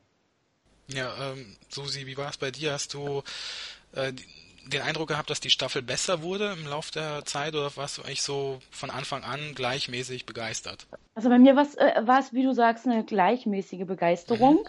Ähm, was, was ich aber festgestellt habe, es ist äh, in meinem Umkreis sprach niemand über Brick Brasa, gar keiner. Ähm, wie das dann entstanden ist, keine Ahnung. Vielleicht wurden dann doch heimlich mal die App-Abrufe äh, dazu genommen, weil ich habe fast immer äh, Big Brother über die App geguckt, was ja momentan noch nicht gezählt wird. Ich muss nicht wissen, wie viele Menschen über über ähm, Stream etc. gucken. Ja, das ist sowieso immer die Geschichte. Keine Ahnung. Also ich kann es mir nicht erklären, aber die Charaktere haben sich natürlich nach fünf, sechs Wochen ganz anders gezeigt. Also zum Beispiel also, beim Thomas. Es ja. ist ja auch so gewesen, dass in der, die Internet-Community war ja für Big Brother immer sehr wichtig und die ist natürlich auch in den letzten, in dieser langen Pause abgestorben. Mhm. Und das hat man gesehen in dieser Staffel, als die angefangen hat, da war wirklich auf Facebook ganz, ganz wenig los.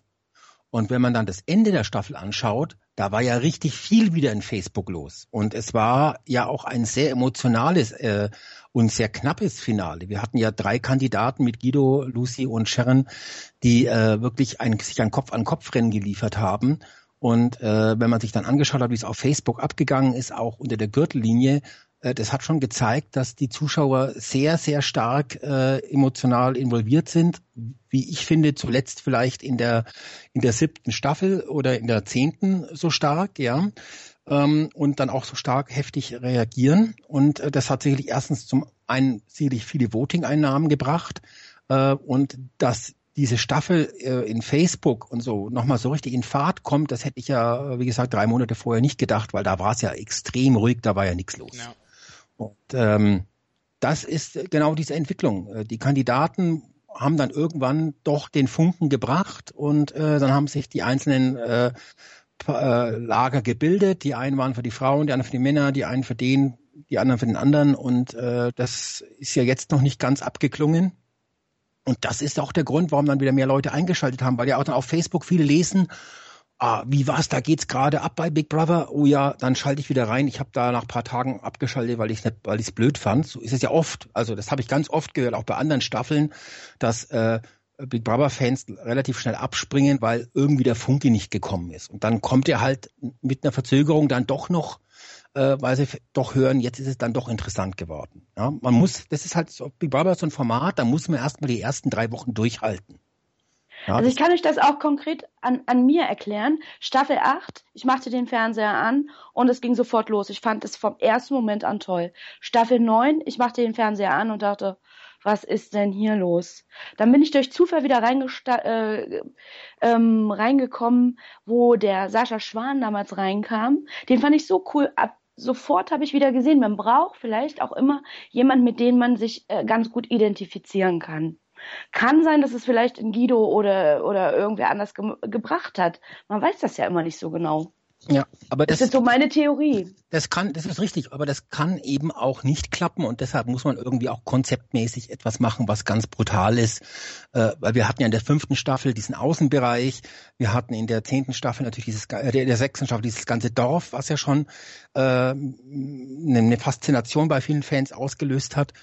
Ähm, und genau das ist es nämlich. Und in dieser Staffel, wir hatten niemanden, der war 50 oder 60 Jahre alt.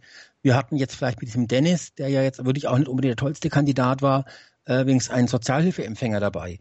Und ähm, aber der hat es, der hat es ja nicht äh, publik gemacht letztendlich im Haus äh, und äh, hat ja war ja auch nur ganz kurz drin, aber da diese, es hätten ein paar andere krasse Typen gefehlt. Ein Obdachloser, äh, was ich was, äh, ähm, ich will jetzt nicht sagen ein Ausländer oder ein Schwuler oder sowas, das hat man schon oft, ähm, aber Ne, es hat schon die Variation also, hat gefehlt. Also Genau, genau. Also was ich was mal, ein, der vielleicht schon, was ich was 65 ist, so die Oma Anne aus der zehnten Staffel, wo einfach Konflikte entstehen, wo auch Leute reinkommen, die noch deutlich ihren Mund aufmachen. Mir fällt auch gerade noch der Jupp aus der fünften Staffel ein. Das war ja genau so ein Typ mit dieser legendären Szene, wo er sich aufgeregt hat und gemeint hat, ich bin immer unten und wann geht's für mich endlich nach oben und so.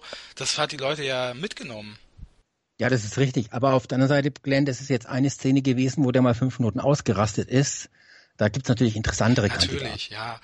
Aber äh, aber es ist schon richtig so. Also da dieses breite Spektrum hat da gefehlt. Das, die Kandidaten waren insgesamt, fand ich, und das äh, die waren zugleichartig alle. Alles Fitness-Leute, die irgendwas mit, mit Body, Fitness, Ernährung machen.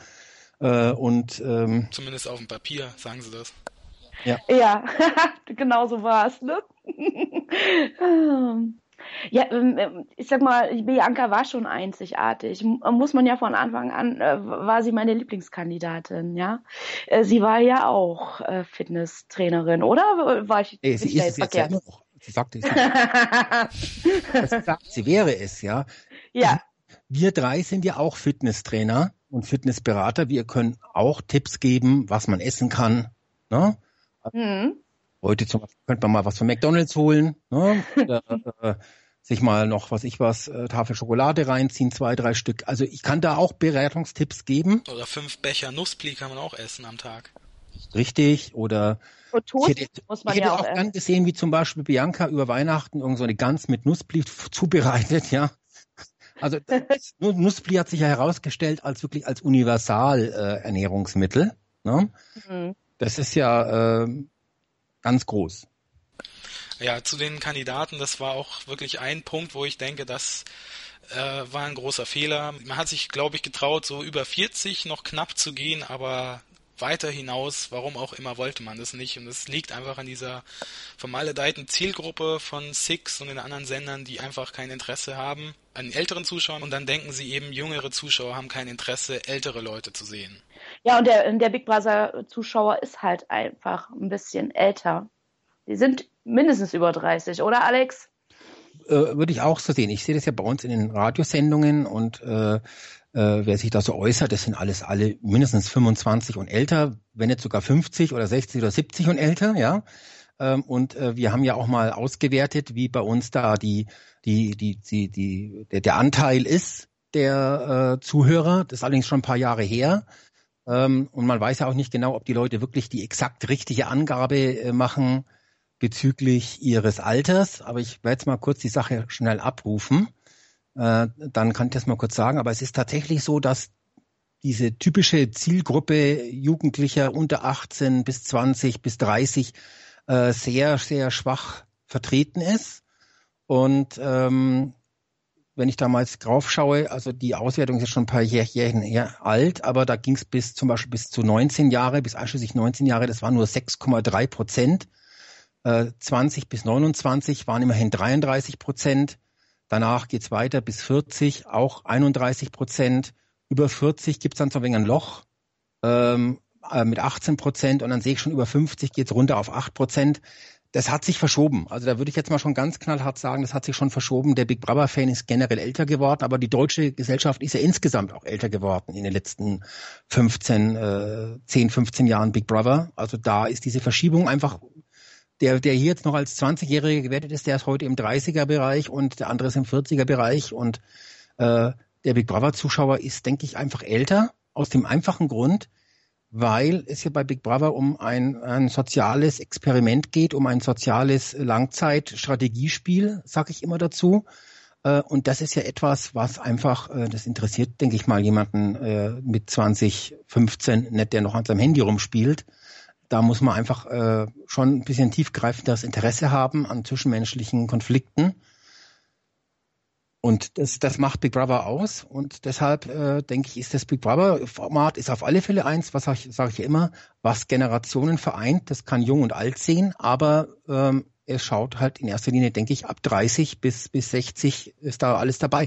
Und man sieht es auch in den Quoten ja. Ne? Äh, der, der Bereich der Leute, die über 59, 49 waren, äh, der, der Zuschaueranteil von 49 oder von 50 bis drüber war ja oft viel, viel stärker äh, vertreten, zahlenmäßig, als die Leute unter 49 oder unter, unter 50. Also das heißt, äh, es schauen sogar sehr, sehr viele über 50 zu. Ja. Und das ist, glaube ich, auch so ein Hauptgrund gewesen, warum Six leider gesagt hat, das war's jetzt für uns mit Big Brother, zumindest mit der Normalo-Staffel ähm, weil Six ja nicht nur diese allgemeine Zielgruppe der 14- bis 49-Jährigen hat, sondern auch noch diese noch kleinere Zielgruppe der 14- bis 39-jährigen Frauen. Und ich weiß nicht, wie, wie sehr sie da so drauf geschielt haben, aber vermutlich war das somit ein springender Punkt, dass man gesagt hat, okay, wir bekommen zwar mit Big Brother mehr Zuschauer insgesamt an Reichweite dazu, aber leider halt nicht aus der von uns angepeilten jungen Zielgruppe. Hm, das ist richtig. Weil wenn du nämlich anschaust, was sonst bei Six ähm, im Programm läuft, das sind ja alles so Sendungen, wo man sagt, das ist äh, vielleicht nicht unbedingt das, was dem äh, Zuschauer über 50 interessiert. Ja, und äh, Big Brother hat ihn interessiert, aber man, kann man den dann auch für diese Formate wie, wie kriege ich mein verpfuschtes Arschgeweih wieder los, äh, faszinieren? Äh, wahrscheinlich nicht, weil der typische Kandidat, der schon Zuschauer, der schon über 50 ist, wahrscheinlich gar kein solches Arschgeweih äh, sein eigen nennt. Ja, und deshalb äh, ist es schon wahrscheinlich richtig. Die Frage ist natürlich, wo willst du heute überhaupt noch Zuschauer herbekommen, die äh, 39 Jahre und jünger sind? Na, gut, da wird es schon eine Menge geben, gar keine Frage, aber äh, die will, ja jeder, ja jeder Sender haben. Und äh, die äh, Jüngeren, die schauen heute ja eventuell nur noch so wie jetzt Susanne, äh, nur noch über Tablet. Ja, ich war jetzt dran, ja? Ah, gut, ja. ja. Mhm. Und ähm, da ist die Frage ja, wie die, die, die haben so viele andere Interessen, die schauen auf YouTube etc. Man muss eigentlich, wenn ich als Sender heute erfolgreich werden will, würde ich sogar sagen, man muss unbedingt auf die Älteren gehen, ähm, auch wenn die die Werbung vielleicht sagt, die sind uninteressant, aber das ist doch auch nicht mehr der Wahr. Heute kauft sich doch auch noch ein 65-Jähriger ein Auto. Ja. ja, und es widerspricht sich ja auch. Sie machen ganze Sex and the City Abende die, die Serie war ja Ende der 90er in die 2000er rein sehr erfolgreich und äh, sind da sicherlich sehr, sehr zufrieden mit, weil sie das immer und immer wieder machen. Und die Zielgruppe ist dann eben auch die Frau zwischen 30 und 50. Das guckt auch keine 18-Jährige mehr. Die kann das gar nicht verstehen, was da abgeht. Also Six sollte sich da vielleicht doch besser positionieren und sagen, wir machen vielleicht auch was für die Frau, über 30 bis 60, weil äh, der, der Sprung von einer 40-Jährigen zu einer 55-Jährigen ist heutzutage nicht mehr so riesig. Ja. Also äh, ja, überhaupt. Das ist vielleicht die Zielgruppe, äh, wird ja insgesamt in Frage gestellt. Das ist ja, ja das ist ja das Nächste. Ja? Weil auch die Zielgruppe dieser Jungen, äh, die ja umworben werden mit neuen amerikanischen Serien und so weiter und so fort, die wird ja immer kleiner. Ja, ähm, mhm ich gehe dazu, man kann natürlich auch sagen, klar, die Leute, die jetzt auch mehr älter werden, die interessieren sich auch für amerikanische Serien, ist ja gar keine Frage, die schauen ja nicht alle den Musikantenstadel nur an. Ähm, aber Fakt ist halt einfach, äh, das Zuschauerpublikum wird ständig älter, jedes Jahr. Und äh, wenn man zurückdenkt, was war vor zehn Jahren, was vor 20 Jahren, da müssen sich die Sender einfach auch einstellen. Und ich habe den Eindruck, das haben viele noch nicht geschafft. Die ARD schafft sich nicht einzustellen auf die äh, Zuschauer unter 80 und äh, die Privaten denken immer noch, alle sind äh, im Bereich bis 29. Und äh, mhm. dazwischen äh, finde ich, ja, da, da passt Big Brother wunderbar rein. Auch weil es eine Sendung ist, die sich tatsächlich jung und alt anschauen kann. Da ist ja jetzt nichts dabei, wo man sagt, das äh, äh, spaltet tatsächlich, das kann ja jeder sehen jeden Alters. Sie haben wunderbare eigenproduzierte Formate. Also ich habe jeden Mittwoch, wenn äh, 2015 war, habe ich First Dates gesehen. Das ist praktisch auch, gut, es sind auch wieder gecastete Kandidaten, aber die werden einfach zusammengepackt in einem Kölner Restaurant und äh, die lernen sich einfach kennen. Man merkt genau, wie die sich entweder sofort mögen oder sofort hassen. Ist ganz, ist ein ganz, ganz tolles Format. Oder Sexy Beast oder ähm, Paula kommt, die haben schon tolle Sachen und die passen auch super zu Big Brother. Und das, äh, unseren First Dates, da war auch nicht nur der waren auch nicht nur die 20-Jährigen, da war auch das schwule Pärchen oder auch Pärchen über 50. Das ist ein ganz wunderschönes Format, was aber wieder keiner kennt. Aber durch Big Brother wird Six ja auch bekannter. Weil Six kennt ja auch kaum jemand. Also die meisten kennen es ja nicht mal. Bei vielen ist es nicht eingespeist in, die, in, in diese Kabelanlagen. Also keine Ahnung. Mhm. Ja, die Frage ist ja, äh, ob noch eine Staffel kommt, ja, und äh, das weiß ja keiner. Also ich gehe jetzt davon aus, nein, ja, weil das ja auch ganz klar so gesagt worden ist. Aber so ein Sender wie Six, der muss ja, der will ja auch wachsen. Ne? Der will natürlich schauen, dass er von der RTL-Gruppe irgendwelche Anteile abzwackt äh, oder überhaupt mehr Zuschauer bekommt, weil das ist das Entscheidende, äh, um irgendwas Neues, Tolles, das wollen ja alle Medienmacher haben, mehr Zuschauer. Und äh, da ist die Frage, wie will das Six auf lange Sicht schaffen? Und Big Brother war sicherlich eine gute Idee. Und wenn jetzt die sagen, nein, Big Brother ist es nicht, dann ist die Frage, was machen sie denn dann? Dann wird es nämlich auch teuer. Alles, was gut ist, ist teuer, auch im Fernsehen. Und nur mit irgend, also mit diesen Eigenproduktionen, die du schon genannt hast, Susanne, die ja auch wirklich toll sind, äh, gibt ja auch vieles, was einfach nur dazu gekauft wird und schon vor 10, 15 Jahren im Fernsehen gelaufen ist, die vielleicht jetzt nicht so der Knaller sind. Ähm, da ist die Frage natürlich, wie kann ein Sender jetzt noch bekannter werden? Und Big Brother war dafür gut und wäre es auch sicherlich auch zukünftig. Ähm, und wenn Sie jetzt aber sagen, nein, Big Brother soll es nicht sein, dann ist die Frage, was will Six dann in den nächsten Jahren machen, um aus der Nische der dritten oder es ist die vierte Liga, kann man schwer sagen, äh, herauszutreten. Das ist mhm. aufzusteigen. Das ist schwierig. Und ich glaube halt, sie werden sich jetzt das nächste halbe Jahr mal ganz genau anschauen, wie sich die Quoten entwickeln und die Marktanteile. Und eventuell äh, ist im Herbst frühestens dann wieder mit einer Staffel zu rechnen, aber auch nur ganz vielleicht. Das ist halt immer die Frage. Ja, da kann, können wir nur hoffen, dass Big Bra äh, Promi Big Brother nochmal extrem durch die Decke geht, ne? Von, von den Quoten her. Das ist vielleicht die einzige Hoffnung äh, als, als Big Brother-Fan, dass äh, Promi Big Brother einfach mal gigantische Quoten zieht, wie bei Dschungelcamp. Ne? Und es wird ja immer mehr, oder war, war, war das, oder habe ich das verkehrt in Erinnerung, dass es in der ersten Staffel noch nicht so viele Zuschauer gab? Gerade bei dieser gigantischen Staffel vom vorletzten Jahr, von 2014, mit ähm, Hubert K. und der Claudia Effenberg und ähm, dem Schill, die, äh, das war so eine tolle Staffel die so sowas brauchen wir und dann gehen dann gehen die Leute ja auch vielleicht wieder zu äh, Big Brother und sagen, vielleicht kriegen die normalen Kandidaten in Anführungsstrichen das auch hin. Ich finde auch das doch überraschend, wie groß da die Diskrepanz ist von den Quoten her zwischen Promi Big Brother und dem normalen Big Brother. Das hat sich Six wahrscheinlich auch anders vorgestellt, dass man da doch einen größeren Batzen an Zuschauern mit rüberreißen kann. Aber es ist ja doch richtig heftig und ich weiß nicht, ob es nur daran liegt, dass halt Promi Big Brother bei Sat 1 läuft. Ähm, ich glaube ja auch, ähm, bei Promi Big Brother bekommt man es ja immer ganz gut hin, die Generationen stärker abzubilden. Da sind ja auch ältere Kandidaten immer mit dabei. Genau.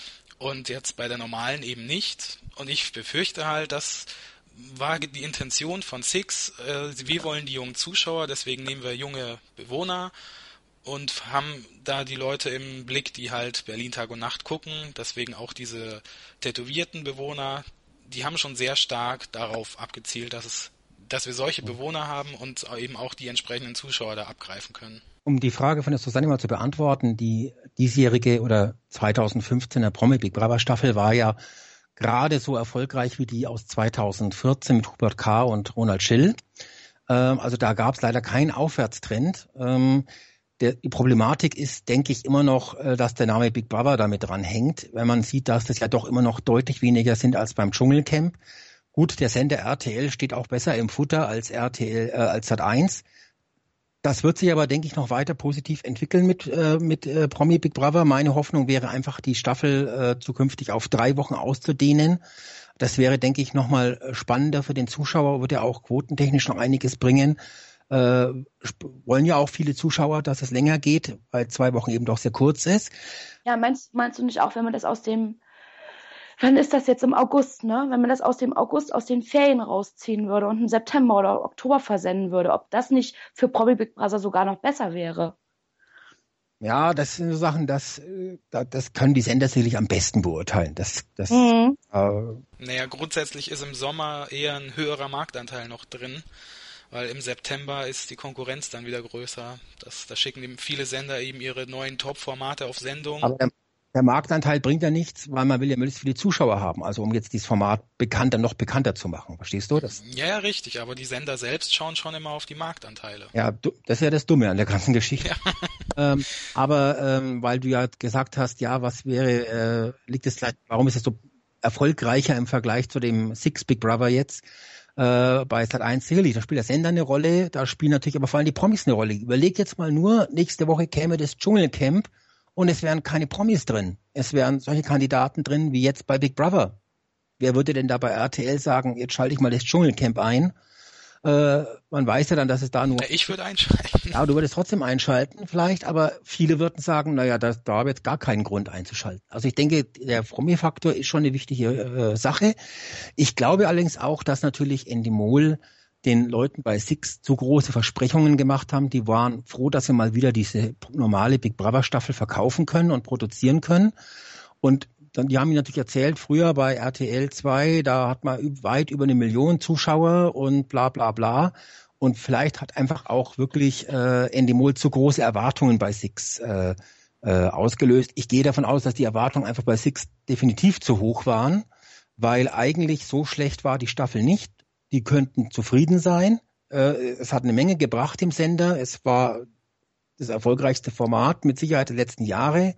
Es war ein Aushängeschild, aber die Produktionskosten sind halt auch sehr hoch. Und ich denke mal, wirtschaftlich hat sich's nicht rentiert, aber um den Sender voranzubringen, war es erfolgreich und hätte natürlich noch erfolgreicher sein können, aber vielleicht waren auch die Erwartungen zu hoch. Mhm. Da fällt mir auch noch ein anderes Problem ein. Wir hatten vorher schon über die Internet-Community geredet. Da hat mich doch gestört, eben, dass man nicht äh, die Tageszusammenfassung quasi live im Internet gucken konnte, also während sie ausgestrahlt wird. Das gab es, glaube ich, damals bei Promi Big Brother schon. Bei diesem 7 TV konnte man streamen. Ähm, und auch die Tageszusammenfassung kam erst sehr spät in die Mediathek von Six. Also es kam oft erst am nächsten Tag online und das darf eigentlich nicht sein. Und gerade weil es eben keinen Internet-Livestream-Kanal gab, sondern nur diesen Sky-Kanal, also man hatte das Internet schon ziemlich stark ausgesperrt. Mhm. Und das finde ich ist für Big Brother doch eigentlich recht wichtig technischen ja. Seite her was, ich musste das ja sehr oft dann über diese App gucken, weil ich 22.15 Uhr nicht schauen konnte. Ähm, du hast zwei Teile gehabt, du hast äh, du wusstest erstmal schon gar nicht ähm, auf dieser App, ist das jetzt der erste oder ist das der zweite Teil? Ich war immer völlig verwirrt, dann habe ich mittendrin angefangen, dann hat es gestockt. Ähm, das ist auch alles sehr schwierig, das ist äh, relativ un professionell. Sieht zwar schick aus, aber es ist sehr unpraktisch zum Gucken. Also man muss da viel Geduld haben und viel Werbung ertragen, weil man muss etliche Male wieder von vorne anfangen. Und das motiviert einen auch nicht unbedingt. Mhm. Naja, gut, also technisch kann man und äh, verbreitungstechnisch kann man natürlich in der nächsten Staffel nochmal vieles besser machen. Das hat der Glenn schon richtig erwähnt. Da brauchen wir jetzt eigentlich nichts dazufügen. Ähm, wenn man jetzt mal überlegt, ähm, wie ja Six zu Big Brother gekommen ist, war ja, waren ja diese Late-Night-Shows vom Herrn Bendel äh, immer ab 0 Uhr über Promi Big Brother, die letzten Staffeln. Äh, und wenn man das mal überlegt, ja, die hatten da natürlich um 0 Uhr tolle Einschaltquoten ähm, und haben sich gedacht, ja, das ist ja toll. Ne? Da setzen wir so ein Bendel, einen Hund und noch eine andere Tante auf ein Sofa. Wir schalten ab und zu ins Haus, wir, wir, die quatschen ein bisschen was da eineinhalb Stunden und äh, schalten eine Menge Leute ein. Mhm. Das ist natürlich super billiges Fernsehen. Ne? Und äh, das kostet so gut wie nichts. Und ähm, das ist natürlich eine tolle Sache, hat, hat äh, gute Zuschauerzahlen gebracht und ja, jetzt war, glaube ich, Big Brother sogar noch ein bisschen besser, aber es kostet halt, was ich was, wahrscheinlich im Vergleich dazu das Hundertfache. Und das ist natürlich der, der, der, der Problemfaktor. Und äh, aber die Sender müssen halt einfach langsam auch wissen, man braucht eben Sachen im Programm, die sind billig und das, was man da spart, muss man dann in bessere Sachen investieren. Ich finde es halt bedauerlich, dass man gleich so gesagt hat, nein, wir haben die Schnauze voll, so quasi bei Six. Und wenn man dann jetzt in einem Jahr tatsächlich wieder mit der Big Brother Staffel äh, startet, muss man ja alle Fans wieder zurückholen. Und jetzt sagen wir mal ganz ehrlich, ich glaube nicht, dass es beim nächsten Mal so gut klappt wie jetzt nach vier Jahren Pause. dass da eine Million Leute in diesen kleinen Sender Six gelockt werden können. Das kann man sich ja eigentlich gar nicht vorstellen von den Zuschauerzahlen. Wir haben jetzt teilweise um 22 Uhr nur 80.000 Zuschauer. Das waren ja dann sozusagen weit über das Zehnfache, was die in der Eröffnungsshow hatten. Ähm, und ja, das muss man erst noch mal hinkriegen. Ob da beim nächsten Mal alle wieder sagen, oh, jetzt kommt wieder Six äh, mit, mit Big Brother. Ach, das war letztes Jahr war das ja auch scheiße, da schalte ich gar nicht mehr ein. Also beim nächsten Mal wird es nicht mehr ganz so einfach werden, nochmal da die Millionen hinterm Ofen vorzulocken. Mich wundert es auch wirklich, dass man das so schnell entschieden hat, dass da nichts mehr kommt weil Six hat sich doch sehr stark dann mit dem Format identifiziert. Die haben ja ihren Twitter-Account von Six fast schon zum Big Brother-Account gemacht und auch bei Facebook immer ordentlich berichtet. Also nicht nur bei Big Brother Deutschland, sondern auch bei der Six Facebook-Seite. Also die haben das schon ziemlich stark äh, gemacht. Und dass man dann sagt, okay, ab jetzt ist alles Geschichte, wir, wir haben kein Interesse mehr, das ist, ist komisch. Da stößt man die Fans und die gerade gewonnenen Zuschauer echt vor den Kopf. Und für mich war es auch echt, hat das Finale getrübt, weil gerade eben habe ich noch mit, mich mit Lucy gefreut und dann kam die Meldung auf DWDL als erstes und das war echt ein Abwatschen auf einmal. Das hat mir doch das Finale ziemlich verdorben dann. Das ging mir auch so, ja. Das ging auch so. Ja, also das, dass das äh, so schnell gekommen ist, heißt ja nur, dass die Entscheidung schon längst gefallen ist. Ja, man hat also schon vor dem Finale gesagt, das war nichts für uns. Ähm, Dabei hätte man vielleicht das Finale mal abwarten müssen. Auch von den Zuschauerzahlen war das ja dann auch nochmal wieder ein Peak nach oben. Und es kommen ja noch die Voting-Einnahmen dazu. Das ist ja dann auch nochmal eine Stange Geld, äh, die man vielleicht mal berücksichtigen müsste bei der Sache. Das wird nicht bei jeder Staffel so viel Geld wahrscheinlich gebracht haben wie jetzt, aber dadurch, dass das Voting, äh, das Finale so spannend war, die Zuschauer so äh, aufgeladen waren, haben sicherlich unheimlich viele angerufen. Das zweite ist es, dann war es auch noch so ein knappes Finale äh, so, so wirklich ein Kopf-an-Kopf-Rennen. Es wird ja oft behauptet, es ist ein Kopf-an-Kopf-Rennen von meinem Bändler, ist es gar keins. Aber diesmal war es ein Kopf-an-Kopf-Rennen und das im Finale, da ist ja Geld geflossen ohne Ende. Also wahrscheinlich äh, wie schon seit vielen, vielen Staffeln nicht mehr. Und ähm, das ähm, ist ja auch ein Einnahmefaktor. Ne? Ich hätte viel mehr damit gerechnet, dass Sky sagt, Leute, jetzt haben wir die Schnauze voll von Big Brother mit unseren 5.000, 6.000 Abonnenten, die wir da vielleicht hatten, schätze, schätze ich mal, ja. Mehr dürfte es wohl nicht gewesen sein. Äh, haben wir keinen Bock mehr, das zu machen. Und äh, ich glaube nur, dass vielleicht auch bei Promi Big Brother da noch mal ein bisschen mehr Leute abonnieren, äh, ist jetzt der Grund vielleicht, dass sie sagen, beim nächsten Mal Promi Big Brother sind wir wieder mit dabei. Und äh, sind wir aber ganz ehrlich, auch der Livestream ist für Promi Big Brother unheimlich wichtig. Äh, überhaupt ähm, auch die gesamte Presseberichterstattung drumherum. Und äh, ein Livestream ist für Big Brother auch unheimlich wichtig. Und äh, es muss bei der nächsten normalen Big Brother Staffel, wenn es eines gibt, diese Fehler, dass es keinen Internetstream gibt, dass man auch eventuell nur so schwer an die Folgen von Six rankommt von Big Brother, das muss alles geändert werden. Da muss noch, also da ist, da ist mehr zu tun. Äh, das kann man aber natürlich hinbekommen, das kriegen ja andere auch hin. Da muss, der Wille muss nur da sein und äh, da scheint es ab und zu zu, zu hapern. Eine Sache wollte ich noch erwähnen bei der Staffel, was ich eine gute Neuerung fand, beziehungsweise eine richtige Neuerung war es nicht, aber man hat ja auf Positiv-Voting gesetzt. Und ich glaube, das war auch ein großer Faktor, weshalb so viele tolle Kandidaten noch bis im Finale drin waren ähm, weil Sharon so oft gesaved wurde und wahrscheinlich hätten wir auch eine Bianca sonst nicht so lange erleben dürfen, dass man eben nicht mehr gesagt hat wie früher, wer soll aus dem Haus rausfliegen.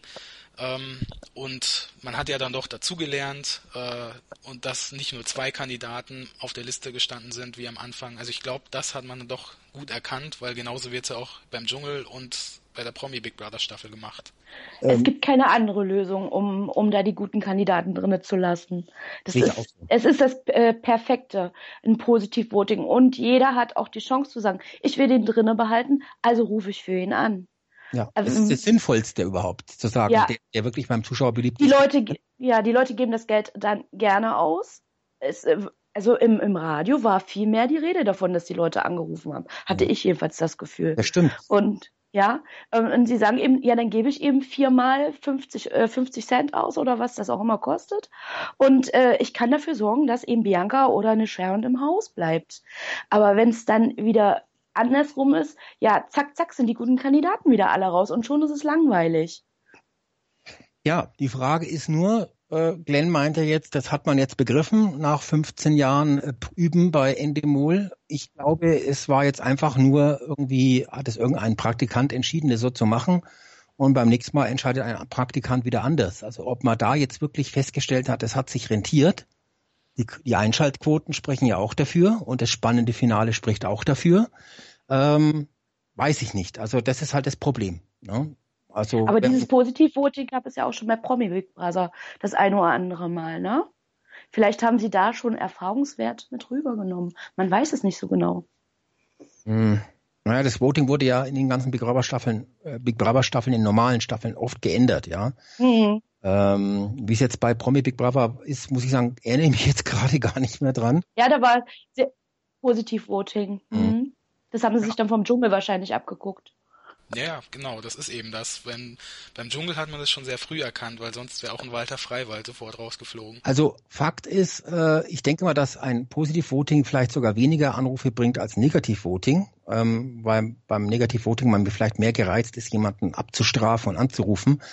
Was auf alle Fälle sich auch als Problem herausgestellt hat, ist dieses Runterstreichen der Kandidaten äh, von der Liste. Äh, wenn dann nur noch zwei übrig bleiben, dann funktioniert dieses Positiv-Voting ja nicht mehr äh, weil mhm. dann doch die Antis äh, eventuell die Übermacht bekommen. Insofern wäre das Beste eigentlich immer zu sagen, ihr habt jetzt eine halbe Stunde Zeit zum Voten und dann mal die Leitungen geschlossen und bums, das Ergebnis steht fest und Ende. Ja. Das wäre noch das Beste, weil dann nämlich diese diese, dann hat man ein echtes Voting nach Beliebtheit und was wem der Zuschauer interessant äh, findet und weiter zu, äh, zuschauen möchte. Und es wird dann ja durch dieses Wegstreichen der Kandidaten von der Liste verfälscht. Und äh, ich glaube auch, ähm, dass das, wo das Finale wahrscheinlich etwas anders ausgeschaut hätte, äh, wenn man dort auch gesagt hätte, wir lassen jetzt mal voten und dann ist nach um, um 23, um 22 Uhr Schluss. Und dann steht das Ergebnis fest und dann dürfen sie langsam der Reihe nach ausziehen.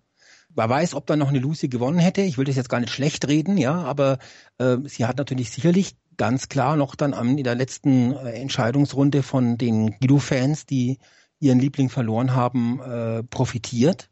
Ähm, ich gönne dir den Sieg natürlich trotzdem, aber ich will nur sagen, es verzerrt natürlich immer das bisschen das Bild. Im Finale ist es vielleicht gar nicht so entscheidend, auch wenn es da für die Kandidaten um viel Geld geht. Aber beim Rausvoting ja ähm, ist es eben äh, schwierig, ja. Und da wäre es sicherlich, äh, und das, dieses Wegstreichen macht man sicherlich auch aus dem Grund, um Spannung zu erzeugen. Und vielleicht auch nochmal zu sagen, jetzt holen wir nochmal ein paar 10.000 Euro äh, Kohle rein durch äh, eine weitere Voting-Runde. Ja. Ob das dann sinnvoll ist, letztendlich, äh, würde ich sagen, nein. Ne? Das, das ehrlichere Voting wäre schon das, wenn man nicht wegstreicht. Meine, man könnte ja trotzdem, um Spannung zu erzeugen, immer diese Balken zeigen, wie es gerade aussieht. Genau.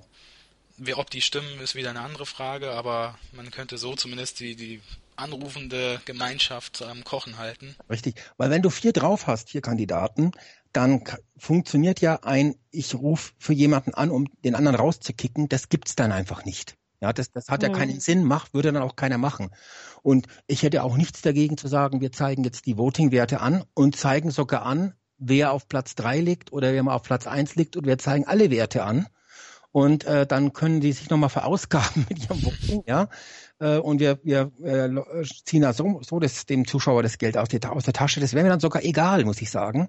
Äh, aber es wäre für das Format, für die Einschaltquote noch besser natürlich, wenn dadurch das Zuschauerinteresse an den Kandidaten noch exakter durch das Voting dann die, die Staffel beeinflusst.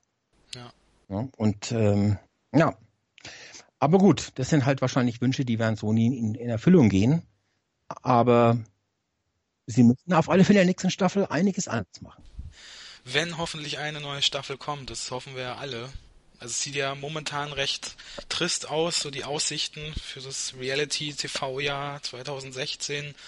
Es liegt ja außer Dschungelcamp und äh, Promi Big Brother jeweils nur zwei Wochen eigentlich nicht viel an. Oder habt ihr da noch andere Informationen? Äh, Nutopia 5.0 soll er irgendwas. Das hast du vergessen. Stimmt, das habe ich irgendwie vergessen. Die Kandidaten wollen ja jetzt da ihr eigenes Nutopia starten und äh, es wird zwar anscheinend, es gibt ja noch keinen offiziellen Starttermin und leider auch noch keine Preise für den Livestream und ansonsten gibt es eigentlich auch noch nichts. Aber irgendwann wird das kommen. Bestimmt. Und dann äh, bin ich mal gespannt, ob das erfolgreicher wird als bei Sat 1. Ja. Wie schneidet dann die Normalo-Staffel, also vielleicht jetzt auch nicht unbedingt bezogen auf die vergangene Big Brother Staffel, aber so allgemein Format Big Brother im Vergleich zu Promi Big Brother und ich bin ein Star, holt mich hier raus ab. Was findet ihr denn da am interessantesten insgesamt? Das ist eine gute Frage. Ja, frag mal die, die Susanne als erstes. Ja. Okay, also ähm, bei mir pure Begeisterung ruft ja immer Promi Big Brother hervor. Nicht die erste Staffel, ab der zweiten was äh, um mich geschehen. Da war ja auch noch die Möglichkeit, das Ganze über Maxdom zu gucken. Ich habe das erste Mal live geschaut mhm. und äh, fand es einfach wahnsinnig. Ich, äh, ich habe mich so geärgert, dass ich keinen Urlaub hatte. Ähm, da kann man kündigen. ja, für die Zeit. Für die Zeit, ja, genau. Ähm, das fand, das fand ich richtig äh, doll. Und man konnte auch immer, äh, was der Alex immer erzählt, ja, der Unterschied zwischen dem Stream und äh, was in der Tageszusammenfassung, äh, Tageszusammenfassung gezeigt wird, ähm, äh, da erkennt man dann schon mal die Diskrepanzen. Äh, das soll ja bei dieser Staffel nicht so doll gewesen sein. Soll ja fast alles so, wie es über Sky gelaufen ist, auch in der Tageszusammenfassung geschnitten worden sein. Ähm, für mich ist der Dschungel uninteressant. Sicherlich, wenn es so große, große Aktionen gibt wie Sarah Knappig oder ähnliches, äh, gucke ich dann auch mal rein. Aber es interessiert mich wenig. Ähm, die liegen da auch nur alle rum und, und ob jetzt jemand einen Känguruhohn essen kann oder nicht, das interessiert mich wenig. Mich interessiert die Interaktion der Kandidaten untereinander und dazu sieht man einfach zu wenig. Das stimmt. Aber diesmal ist, glaube ich, haben sie eine ganz tolle Mischung an Kandidaten äh, dabei. Ich, für mich meiner Meinung nach die beste seit vielen, vielen, vielen Jahren beim Dschungelcamp. Deshalb darf man sich da schon diesmal drauf freuen. Aber um auf die Frage vom Glenn zurückzukommen, äh, es ist so eine sehr gute Frage. Ähm, aus dem einfachen Grund, weil äh, wenn man jetzt mal ganz ehrlich ist, äh, dann war diese Normalo-Staffel natürlich viel interessanter, also für mich zumindest viel interessanter und ich denke, es würden auch viele so beantworten, als dieses Promi Big Brother. Und wenn man aber ganz ehrlich ist, man kann die beiden Sendungen tatsächlich eigentlich kaum vergleichen. Weil das Promi Big Brother mit, mit 14 Tagen, mit den Promis, das ist so ein Event, so ein, so ein TV-Event quasi wie das Dschungelcamp, zeitlich sehr begrenzt, sehr kurz, ja. Und äh, das äh, normale Big Brother mit drei Monaten und einer täglichen Ausgabe ist dann doch schon etwas Langfristiges. Man muss es vergleichen wie ein, ein Wetten das und eine TV-Serie. Das kann man auch mhm. nicht miteinander vergleichen. Äh, ähm, bei dem normalen Big Brother ist das ein viel längeres psychologisches äh, äh, Experiment, wo man die Kandidaten viel besser kennenlernt, während äh, Promi Big Brother nichts anderes ist als ein, ein, eine Art verkürzt gesagt Samstagabendshow, ja, mhm. äh, die man einschaltet, sich einmal unterhalten lässt und dann ist es vorbei. Und äh, das, die beiden Formate kann man diesbezüglich eigentlich gar nicht vergleichen. Wäre natürlich, äh, deshalb ist die Frage, würde ein Promi Big Brother mit normalen Kandidaten funktionieren? Wahrscheinlich dann eben gar nicht. Und umgekehrt wäre natürlich ein normales Big Brother mit echten Promis, die sich da auch drei Monate einsperren lassen, wahrscheinlich der Megaknaller. Ähm, und äh, wahrscheinlich nicht möglich. Wobei, wer weiß, vielleicht wird es ja dann doch mal so abgehalfterte Promis bei uns geben. Wenn solche Sendungen wie Dschungelcamp nicht mehr da sind, die die unterstützen finanziell, könnte man, könnte es ja auch mal sein, dass es sagt, dass einer sagt, ja, ich lasse mich mal ein, zwei Monate tatsächlich am Stück einsperren äh, oder drei Monate, wenn ich dann auch tatsächlich 105. Also natürlich finde ich auch, ich finde mit Sicherheit auch Promis äh, die so abgehalftert sind, die sich für 100.000 Euro Gage oder 50.000 Euro Gage äh, drei Monate einsperren lassen, weil ich meine, es gibt ja viele äh, Promis, die verdienen im Monat nicht einmal 5.000 Euro oder 3.000 Euro. Äh, also kann ich die noch mit mit paar tausend Euro im Bereich 20.000 bis 30.000 Euro gewinnen, dass sie sich mal drei Monate einsperren lassen. Das müsste also machbar sein eigentlich, finde ich wenn ich so drüber nachdenke. Aber es ist schon so, man kann die beiden Sendungen tatsächlich nicht so richtig vergleichen. Sie haben beide ihre, ihre Promi Big Brother und das normale Big Brother ihre, ihre Punkte, die sehr interessant sind. Ähm, und sie nehmen sich eigentlich nichts gegenseitig weg. Und ähm, der Zuschauer weiß jetzt bei Sat 1, dass Promi Big Brother ganz interessant ist, weil ja auch die Bildzeitung stärkt darüber berichtet. Und ähm, ja, eine Million haben eingeschaltet jetzt bei Six am Anfang. Die hätte man halt nicht verlieren dürfen dann wäre alles super. Ja, ähm, bei mir ist es so, ich finde das Normale auch sehr viel interessanter als die Promi-Version, also Dschungelcamp. Es fesselt einen viel mehr. Ja, wenn man überlegt, das Promi Big Brother schaust du Ja, an genau. und sagst, ja, das schaue ich mir jetzt an wie so ein Kinofilm. Ne? Ich will mich mal jetzt eine bestimmte Zeit unterhalten lassen. Während äh, das, Big, das normale Big Brother, das ist so richtig was, wo man sagt, das ist, da beschäftigt man sich intensiv damit, da macht man sich auch Gedanken drüber. Äh, das hat einen ganz anderen Bindungsfaktor.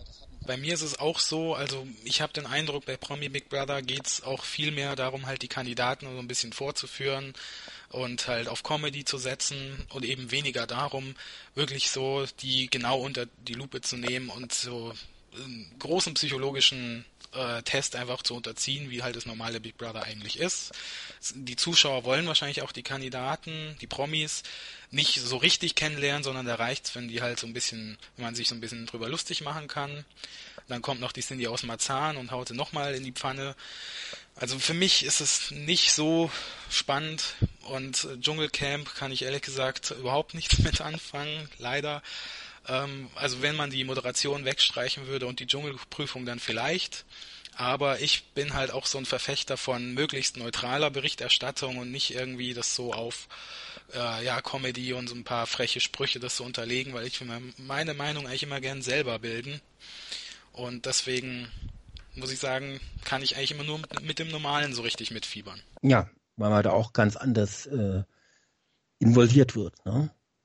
Also im normalen Dschungelcamp oder beim bei Promi Big Brother. Ja, bei Promi Big Brother vielleicht sogar noch ein bisschen mehr, aber beim normalen Dschungelcamp ruft doch keiner an beim Voting, weil er äh, emotional einen Kandidaten wahnsinnig toll findet.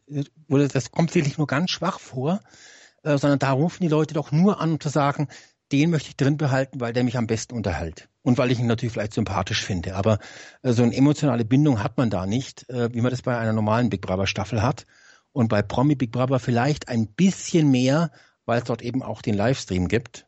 Ähm, Mhm.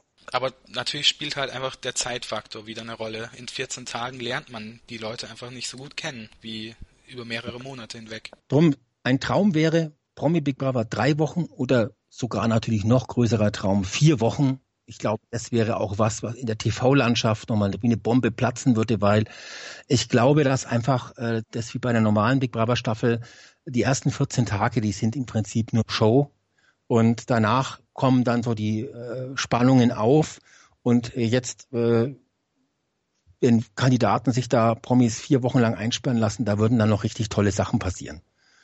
Und äh, Also- das, das wäre sicherlich nochmal eine, eine, eine Steigerung.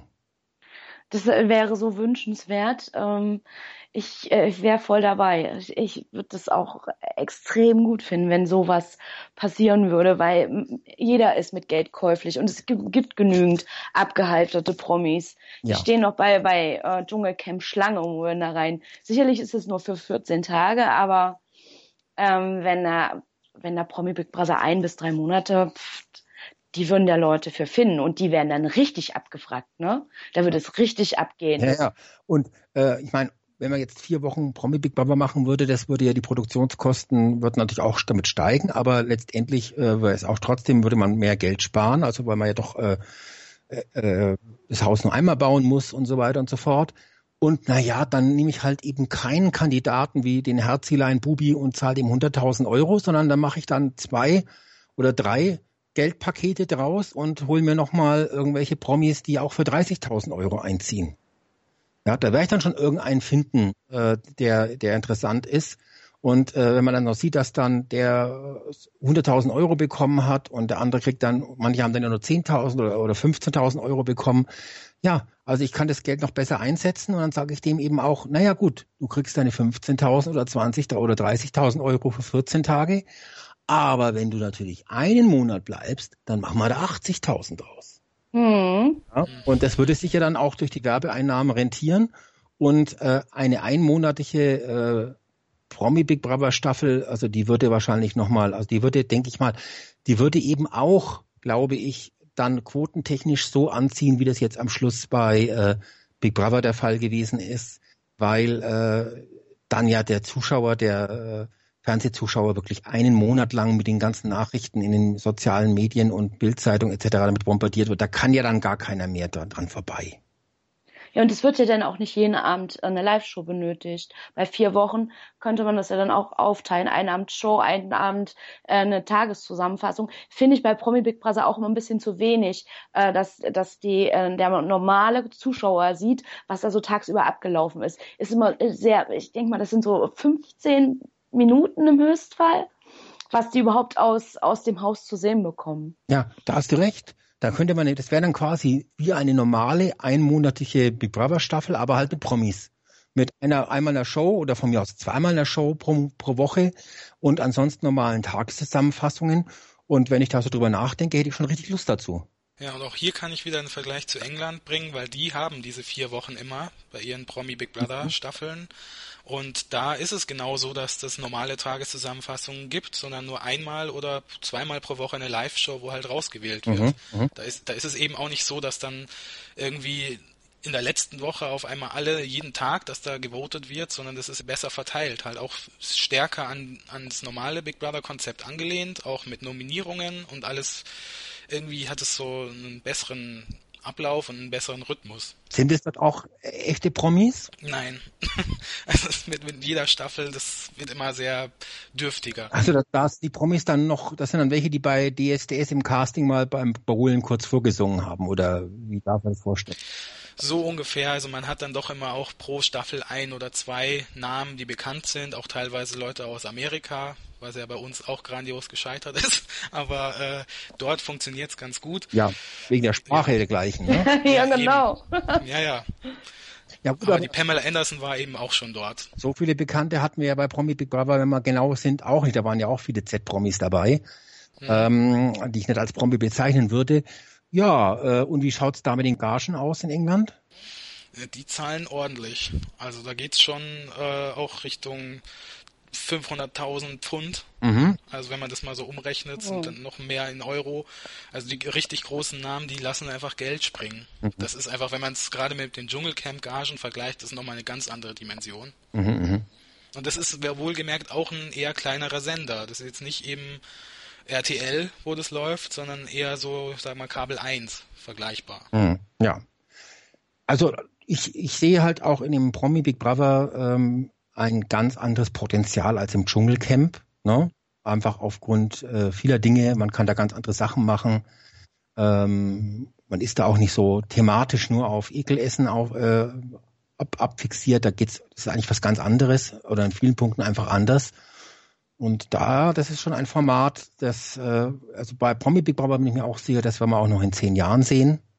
Und mhm. jetzt kann man nur hoffen, dass die Quoten einfach auch mal explodieren, dass die auch mal drei, vier, fünf Millionen Zuschauer haben. Das wäre natürlich ganz, ganz, ganz toll. Ähm, und warum das jetzt bis jetzt noch nicht so geklappt hat, verstehe ich auch nicht so ganz richtig, aber ich habe auch mal den Eindruck, muss ich ganz ehrlich gestehen, ich weiß nicht, Glenn, wie du das so siehst, äh, RTL hat zwar jetzt über die ganzen Jahre, äh, da gab es ja jetzt, hast du da eine schöne Grafik, glaube ich, bei DWDL, äh, verlieren ja quasi an Marktanteilen kontinuierlich. Aber ich habe immer noch den Eindruck, dass es unheimlich viele Leute gibt, die in ihren Jogginghosen und ihren Hartz-IV-Socken äh, und ihre Bierflasche in der Hand ihren Fernseher einschalten und egal welchen Knopf die drücken auf der Verbindung, es wird immer erstmal RTL angezeigt. Also das habe ich den Eindruck. Ja. Also äh, so toll finde ich das Programm dort überhaupt nicht und äh, trotzdem haben die anscheinend äh, so eine so ein noch eine Stammzuschauerzahl, äh, dass eben das Dschungelcamp viel mehr Leute anzieht äh, als äh, Promi Big Brother der Ekelfaktor kann es ja nicht sein, weil ich meine, ich möchte, ich habe jetzt schon x-mal gesehen, wie man Roten isst und äh, äh, kann mir den Geschmack langsam auch vorstellen. Fakt ist, äh, nach so vielen Staffeln äh, äh, Ekelfraß äh, kann man auch damit, damit eigentlich gar keinen mehr locken, oder? Ich finde, äh, äh, ich finde ja viel schöner, wie die Prominenten gequält werden bei Promi Big Brother das ist für mich viel mehr Sadismus als im, im Dschungelcamp. Im Dschungelcamp wissen sie ja schon, wie sie gequält werden. Aber da im Keller zu hocken mit der, mit der schlechten Luft, ohne Spiegel und uh, ohne irgendwelche vernünftigen Nahrungsmittel, das ist viel mehr Quälerei. Ja, Aber das ist beim deutschen Zuschauer noch nicht angekommen. Was glaubst du, wenn ich doch was zu sagen hätte bei Promis? Ja, sowieso. Äh, wenn es da wäre, wärst du da schon längst dabei. Dann würde sich ja sogar Amnesty International einschalten ah. und sagen, die Sendungen abgesetzt werden. Ja, trotzdem bei, bei RTL ist es eben so, die haben es geschafft, auch Leute immer beim Dschungelcamp abzuholen, die sonst überhaupt nicht RTL schauen. Das ist ja doch nochmal ein riesen Quotensprung, den sie da immer machen. Ähm, das sind eben sieben bis acht Millionen und so viel hat der RTL jetzt nicht jeden Tag, mhm. sondern das, da sind schon einige dabei, die pünktlich zum Dschungelcamp immer einschalten und sobald das vorbei ist, wieder weg sind. Ja. Und das müsste halt Promi Big Brother auch irgendwann mal hinkriegen. Weil das Dschungelcamp inzwischen so ähm, in der Landschaft angekommen ist, man muss es einfach sehen, um mitreden zu können. Und dieser, das ist ja auch erst seit wenigen Jahren der Fall, eigentlich erst so seit der Sarah Knappig-Geschichte, glaube ich, da hat es angefangen, äh, dass das Dschungelcamp so salonfähig äh, geworden ist und dass man das jetzt so als äh, Abendsevent mit den Freunden zusammen anschaut und in der Kneipe und was ich was. Und das fehlt halt dem Promi Big Brother noch. Ja, und das hängt natürlich damit zusammen, wenn ich da eine Show mache, wo ich einfach mal kurz äh, ein Match mache mit bisschen Balllecken oder sonst irgendwas. Das ist natürlich äh, für den Zuschauern keine Herausforderung für einen Promi. Da ist natürlich das Ekelfressen im Dschungelcamp, auch wenn ich es mittlerweile nicht mehr sehen kann, noch spannender als die Matches, die bei Promi Big Brother gelaufen ist. Und ich habe doch nichts damit. Man könnte auch mal sagen, ja, man lässt mal die Sarah Knappig gegen die, äh, wie hieß sie nochmal, die Desiree Nick einfach mal eine halbe Stunde lang Schlamm catchen in fünf Runden. Wäre doch okay. Ja, bitte, ne? Ne? Das ist doch da kein wär, Problem.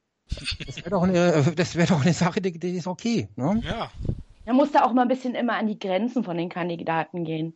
Wir hatten das ja schon mit diesem Schlammcatchen, war doch irgendwie letztes Jaar oder so. Aber man muss sie da ein bisschen länger kämpfen lassen, nicht immer so kurz. Das macht doch keinen Spaß. Richtig. Und äh, der Kandidat Die müssen heulen, bitte. Also der, viel Geld der, dafür. Der Leidenseffekt, also bei, bei, beim Dschungelcamp sagt man noch, die Kandidaten, die leiden dort, es ist so heiß und ist der Ekelfraß und so weiter und so fort letztendlich der Zuschauer denkt immer noch, dass er, dass die Kandidaten, und wahrscheinlich ist es sogar auch noch so, im Dschungel mehr leiden als im Big Brother Haus. Dort leiden sie ja nicht so wahnsinnig, sondern da wird eher drüber gelabert, dass sie so leiden und es ist gar nicht so.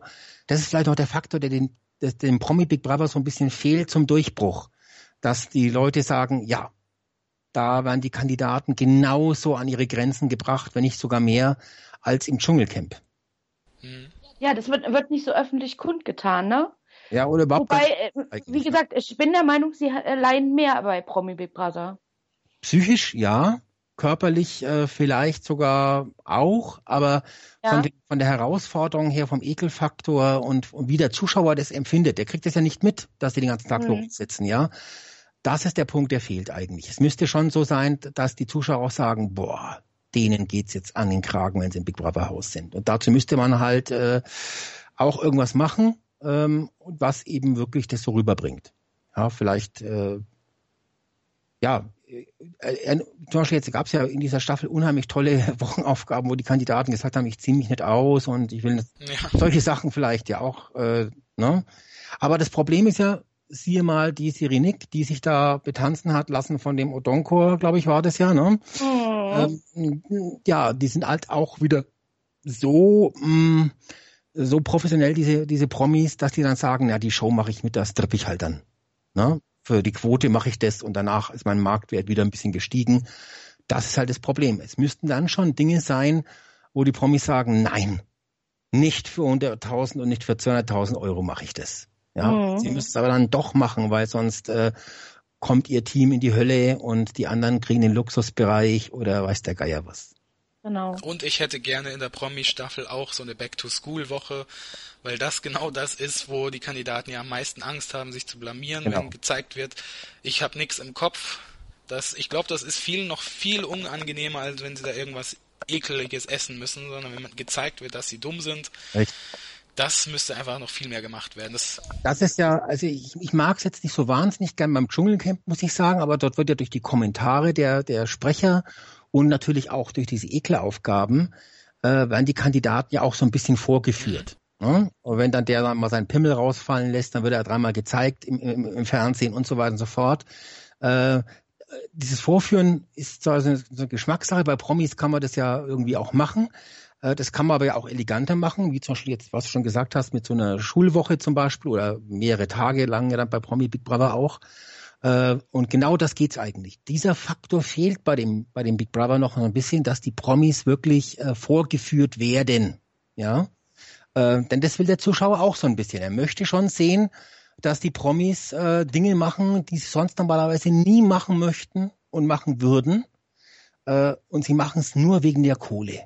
Ja. Und äh, das kommt bei Promi Big Brother ja gar nicht so richtig raus. Mhm.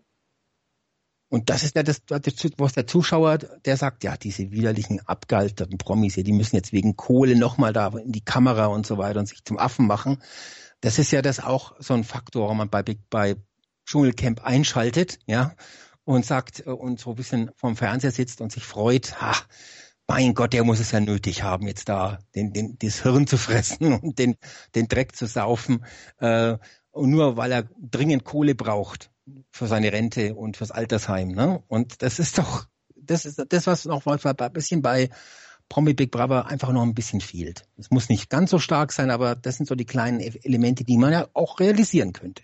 Äh, ja, ich erinnere mich noch an, es ist eben ganz, ganz extrem äh, vom, vom vorletzten, ja, wie, wie die da alle geschniegelt und gebügelt bei Promi Big Brother oben saßen, gegessen haben und die Unterschicht kam plötzlich einzeln nach oben, wie, wie, wie, wie entgeistert die alle waren. Und ich saß auch vor dem Fernseher und dachte, oh Gott, die werden jetzt, jetzt gerade aber richtig vorgeführt. Die arme Verwandtschaft äh, äh, guckt jetzt beim Essen zu, wie früher die DDR-Verwandtschaft kam und die Torte wurde in den Schrank gesperrt. Ja, also das ist, ähm, sowas müsste eben noch viel, viel, viel präsenter sein. Ja, ja. Da hatte ich einen schönen Vorschlag gemacht äh, während der letzten Promi Big Brother Staffel, äh, nachdem es ja diesen Keller gibt und diesen oberen Bereich gibt, da hätte ich eben so einen Müllschlucker installiert und alles, was die oben, die haben ja oben wirklich äh, die, die, den Sushi und was ich was, einfach alles in den Mülleimer geschmissen und äh, da hätte ich einfach so einen Müllschlucker gemacht. Und alles, was da reingeschmissen wird, die Champagnerflaschen, die da gesoffen worden sind, das wäre alles quasi runtergesaugt in den Keller und dort wäre auch gar kein Mülleimer gestanden, sondern einfach nur so eine Art äh, ja, Sprungschanze, die den ganzen Dreck quasi mitten in den ganzen Keller katapultiert, ja, mit Schwung so dass wenn dann mal oben quasi was weggeschmissen wird, dann klappert's im Rohr und dann kommt der ganze Dreck in den Keller runter ge ge ge gesegelt sozusagen und verbreitet sich da auch so, ein, so zehn Meter lang auf dem ganzen Boden und dann sehen die wieder, was die oben gefressen haben und was sie gesoffen ja. haben und äh, sehen dann, dass da der halbe Sushi jetzt drin im Dreck liegt und unten haben sie nichts zu fressen und hier kommt der verschimmelte äh, Scheiß von oben an. Das hätte ich noch gemacht, dass da wirklich quasi alle halbe Stunde mal was runterrutscht. Ja, und dass sie eben von unten, äh, von unten nach oben müssen und dann eben die Dienstleistung für die anderen erbringen müssen. Und oben, wenn, wenn das so bleibt, die müssen auf jeden Fall viel mehr Luxus haben. Also es ist ja, ist ja unwahrscheinlich genau. wenig, was es und da zu essen gibt. Ist ja irre. Der Mülleimer, der, die Mülltonne wäre natürlich dann auf der anderen Seite vom Keller gestanden und die Aufgabe der Kandidaten wäre dann gewesen, jedes Mal den Müll wieder zusammenzufegen und dann in die eigentliche Mülltonne zu bringen, damit die auch jedes Mal sehen, was gerade oben verspeist worden ist, ja. Und da kann man ja dann auch, wenn die da oben nicht genügend fressen, kann man auch von der Produktion einfach mal ein paar extra Müllsäcke runterschmeißen, ne? mit Dingen, äh, mit so, was ich was, Kaviardosen oder irgendwelche Dinge, ja. Mhm. Also das sind so Dinge, wo ich sage, da hätte ich meine Freude dran ähm, wenn dann wirklich, die liegen nachts da um drei Uhr im, im, im Keller und versuchen zu schlafen und dann plötzlich rumpelt's und es kommt wieder ein Säcke mit Kaviardosen und paar, paar, was ich was, allein schon die Champagnerflaschen, die rumpeln ja dann richtig in so einen Milchschlucker, sausen dann runter, das Rohr macht so einen Knick und dann fliegt die so zehn Meter lang quasi in den, in, in den Gang von dem Keller rein und zerschellt dann irgendwann und zerspringt den Einzelteil und sie muss wieder zusammengefegt werden. Ja, also da kommt doch Freude auf wenn da die unten alle versuchen zu schlafen und dann kommt wieder was runterkommt durch den Müllschlucker. Das sind das Dinge, wo ich sage, da kann ich mich amüsieren und das würde natürlich auch enorm Zündstoff liefern.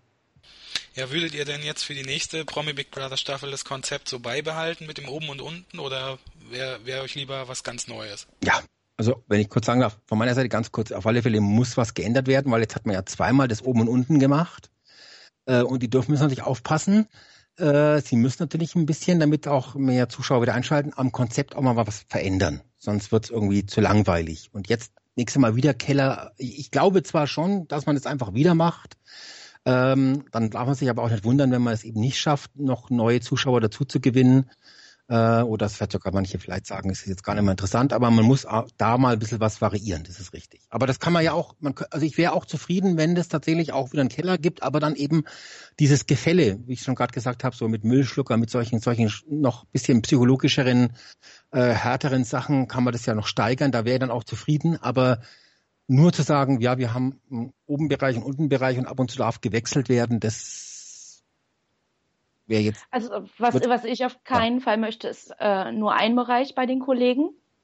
Und äh, mir wäre am liebsten ein Nebeneinander, so wie wir das in der achten Staffel hatten, dass sie dann auch direkt sehen, was da nebenan gleich abgeht. Weil Richtig. was auch immer so eine zu, zu, starke Trennung, die konnten ja gar nicht, die konnten ja nicht mal erriechen, was es oben zu essen gibt. Obwohl sie sich da denken und weil es 14 Tage lang das gleiche gab.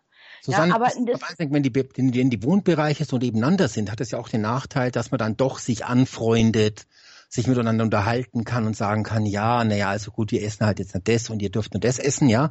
Dadurch entsteht ja so eine gewisse Freundschaft. Dieser komplett getrennte zwei Wohnbereiche, wir können mit oben und unten gar nicht kommunizieren, das ist schon nicht schlecht, weil wenn dann der Müllschlucker kommt, dann entsteht ja trotzdem dieser Neid, ja, dieser Fressneid sozusagen, äh, während wenn die sich dann den ganzen Tag trotzdem unterhalten können, wäre es zwar für den Unterhaltungsfaktor vielleicht nicht schlecht, aber äh, dann würde eben, das hat man ja bei Promi Brava jetzt schon ein bisschen so gesehen, dass es eben diese zwei Teams gab, das Team oben, das Team unten. Äh, das, da mhm. gab es ja schon so gewisse Konflikte und Reibereien und Geläster. Äh, das, was, was sicherlich nicht nur Show gewesen ist für die Kameras. Ähm, und wenn das dann so Bereiche sind, die aneinander direkt liegen, dann äh, würde es nicht so richtig funktionieren. Aber diesen Neidfaktor, der muss auf alle Fälle noch stärker geschürt werden, äh, weil das ja auch was ist. Beispiel Bianca und Christian jetzt, ne? Äh, mit so einem mhm. Geldumschlag. Das sind auch Sachen, die dann unheimlich interessant sind, wenn dann die Kandidaten da ein bisschen ausrasten. Und ich meine, äh, ähm, also ich nehme das schon Nino D'Angelo ab, wenn der da ab und zu mal dann seine Spaghetti äh, runterbekommt äh, und die dann auf dem Boden landen, dann kann man es ja auch nicht mehr essen. Der würde dir das auch irgendwann zusammenfegen und sagen, dann esse ich wenigstens das, ja. Also die würden dann wahrscheinlich schon ja. kommen, das ein oder andere aus dem Müll zu verwerten, aber da muss natürlich dann Big Brother sagen, nein, das geht nicht. Ja, also ich sehe es äh, ein bisschen anders. Also ich finde diese komplette Trennung nicht gut, ähm, weil ich finde, die müssen alle kommunizieren können. Okay. Das ist zwar schon richtig, die können sich natürlich anfreunden, aber ich finde, wenn zwölf Bewohner miteinander reden können, dann können auch viel mehr Konflikt und Reibereien entstehen als nur unter sechs Leuten. Da sind einfach viel mehr Konstellationen möglich. Und ich, mir wäre es am liebsten so wie in der Big Brother 5 Staffel mit den Gitterstäben. Das fand ich eigentlich optimal. Und wenn jetzt, wenn man sich vorstellt, wenn die da schon komplett getrennt wären, da hätten wir ja nie das schöne Nummerchen zwischen Jerry und Lydia gesehen. Legendär, die Nummer. Hm. ja. Aber ähm, Glenn, ich gebe dir vollkommen recht. Für mich, für, für mich wäre das auch das Ideale. Sie waren ja trotzdem getrennt. Sie äh, haben trotzdem, ja, sie haben sich schon angefreundet, aber niemals so eng. Sie waren immer nur in den Teams und untereinander waren ja, befreundet. Weil da, damals ging es ja darum, dann auch das nächste We Wechselmatch zu gewinnen. Mhm. Es war ja eine zwölf Monats Staffel und da konnte man ja auch mal ein Team äh, drei, vier Wochen oder länger im armen Bereich, im Survivor-Bereich schmoren lassen. Und dann haben die natürlich beim äh, sich zusammengefunden und sich zum Team zusammengeschweißt und äh, haben bei den Matches alles gegeben. Aber bei einer 14-Tage-Staffel, äh, da klappt es natürlich nicht. Da will ja der Big Brother äh, öfters mal ein Wechselmatch zeigen. Und äh, dann spielt es auch nicht mehr so eine, dann ist es auch nicht mehr so ein Stressfaktor, das nächste Wechselmatch gewinnen zu müssen, wenn man da drei, vier Wochen lang im Survivor-Bereich rumgehangen hat, ähm, als wenn man sagt, na ja, dann gehe ich halt mal für zwei, drei Tage nach unten in den Keller. Äh, in zwei, drei Tagen bin ich wieder oben. Verstehst du? Ja, also wenn sie das wieder machen mit dem oben und unten, dann würde ich es insofern ändern, dass, dass man nicht immer nur einen Bewohner hoch und runter wählt, sondern dass das muss stärkere Teambindung äh, da sein, dass immer die Teams zusammen antreten müssen zu Matches und dann gemeinsam wechseln. Ganz genau, jawohl. Und die sollen auch von mir aus, dann sollen sie es einfach vorher aufzeichnen. Es sollen einfach Matches sein, die äh, am besten Matchfield, ja, äh, Matches, die einfach wirklich, man auch mal eine halbe Stunde lang zeigt äh, im, im, im, im Programm. Und nicht, das war ja auch nur Kindergeburtstag, was man da fast gesehen hat. Ne? War auch ein bisschen Ach, so, so, ein, so ein schönes Sportfest, das, das, äh, stör, äh, das kann auch keinen Promi zerstören. Uns hat es damals nicht geschadet in der Schule. Das wäre wär eine tolle Sache. So richtig mit 3000 Meter etc. Das wäre doch mal eine Geschichte. Genau. Und das, oder so, so sowas wie Fahrradfahren. Sie müssen 10.000 Kilometer runterreißen. Genau, oder, ja. ja. Äh, in der Woche oder in ein paar Tagen oder irgendwas da, was da losgeht. Der eine hat dann plötzlich was, ich was ja, ich kann das nicht, meine Fingernägel oder sonst irgendwas. Also, da wird's ja dann, dann interessant. Ne? Mhm. Naja, also gibt viele Möglichkeiten, aber äh, also ich denke, das Potenzial für Big Brother als auch für Promi Big Brother ist noch lange nicht ausgeschöpft. Beim Dschungelcamp äh, eigentlich schon, beziehungsweise die haben auch wirklich überhaupt keinen Problem, kein, kein Bedarf, offensichtlich irgendwas zu verändern, großartig. Ähm, ja. Das läuft in England teilweise schon ein bisschen anders, aber da kann man auch noch einiges verändern. Also es sind beides, alles drei sind Formate eigentlich, äh, die bestimmt noch lange existieren. Jetzt von Big Brother mal abgesehen. Äh, äh, aber äh, die, also die beiden Promi-Formate, das sind auf alle Fälle Dinge, die, glaube ich, die werden noch lange, lange funktionieren. Ja. Ich glaube, da wird vorher noch DSDS und sowas vom Bildschirm verschwinden. Da wird ja, das wäre natürlich also da wäre ich nicht sehr traurig, wenn es mal endlich so weit ist. Und wenn man jetzt bei meinem normalen Big Brother, habe ich mir auch überlegt, ähm, könnte man es ja wieder so machen wie früher, diese Senderteilung RTL und RTL 2, dass man sagt, wir senden die Live-Shows vom normalen Big Brother bei Sat 1 und die normalen Tageszusammenfassungen bei Six. Vielleicht bringt das noch ein bisschen mehr. Das wäre auch nicht schlecht ja. gewesen, ja. Wäre auch eine gute Idee, ja. Aber ich, hab, ich will die Hoffnung noch nicht ganz aufgeben, dass es nicht doch weitergeht. Also eventuell dann 2017, aber ich, ich möchte es einfach noch nicht wahrhaben, dass es vorbei sein soll in Deutschland. Denn die Hoffnung will keiner aufgeben. Da bin ich mir sicher. Außer es ist jemand, der jetzt gerade zuhört, der sagt, Big Brother ist der letzte Scheiß. Das kann ich mir nicht vorstellen. Aber der würde uns jetzt nicht so lange zuhören. und wenn, dann ist er ein Masochist und dann passt er eigentlich perfekt zu Big Brother. Ja, immer ran. So, damit haben wir jetzt noch ein paar überzeugen können, wahrscheinlich zuhören. Ja. ja. Naja, ähm, gibt's noch irgendwas, was wir noch besprechen sollten jetzt zum Thema Big Brother oder Reality allgemein? Fällt euch noch was ein, was wir vergessen haben? Mir jetzt nicht. Mir jetzt so konkret auch nicht. Natürlich die Wünsche, dass es weitergeht mit äh, Formaten. Und wenn sie Big Brother in einen anderen Namen umwandeln, ist mir auch egal mit Nutopia hätte es ja schon fast klappen können. Das haben sie bloß selber in den Sand gesetzt. Ja. Richtig, richtig. Ja, ich denke auch, wenn man es halt nicht mehr Big Brother nennt, weil es leider Gottes immer noch so einen schlechten Ruf hier hat. Aber das Konzept an sich, und man nennt es dann halt irgendwie soziales Experiment oder sonst wie, dann hätte das noch bei anderen Sendern eine Chance. Ansonsten sehe ich echt wenig andere Sender, die noch in Frage kämen für eine neue Staffel. Mhm. Das Problem ist, dass, dass die Presse immer sofort sagen wird, es ist wie Big Brother. Mhm. Ja. Und dadurch würde, würden schon wieder viele sagen, oh, dann schalte ich es gar nicht erst ein. Ja.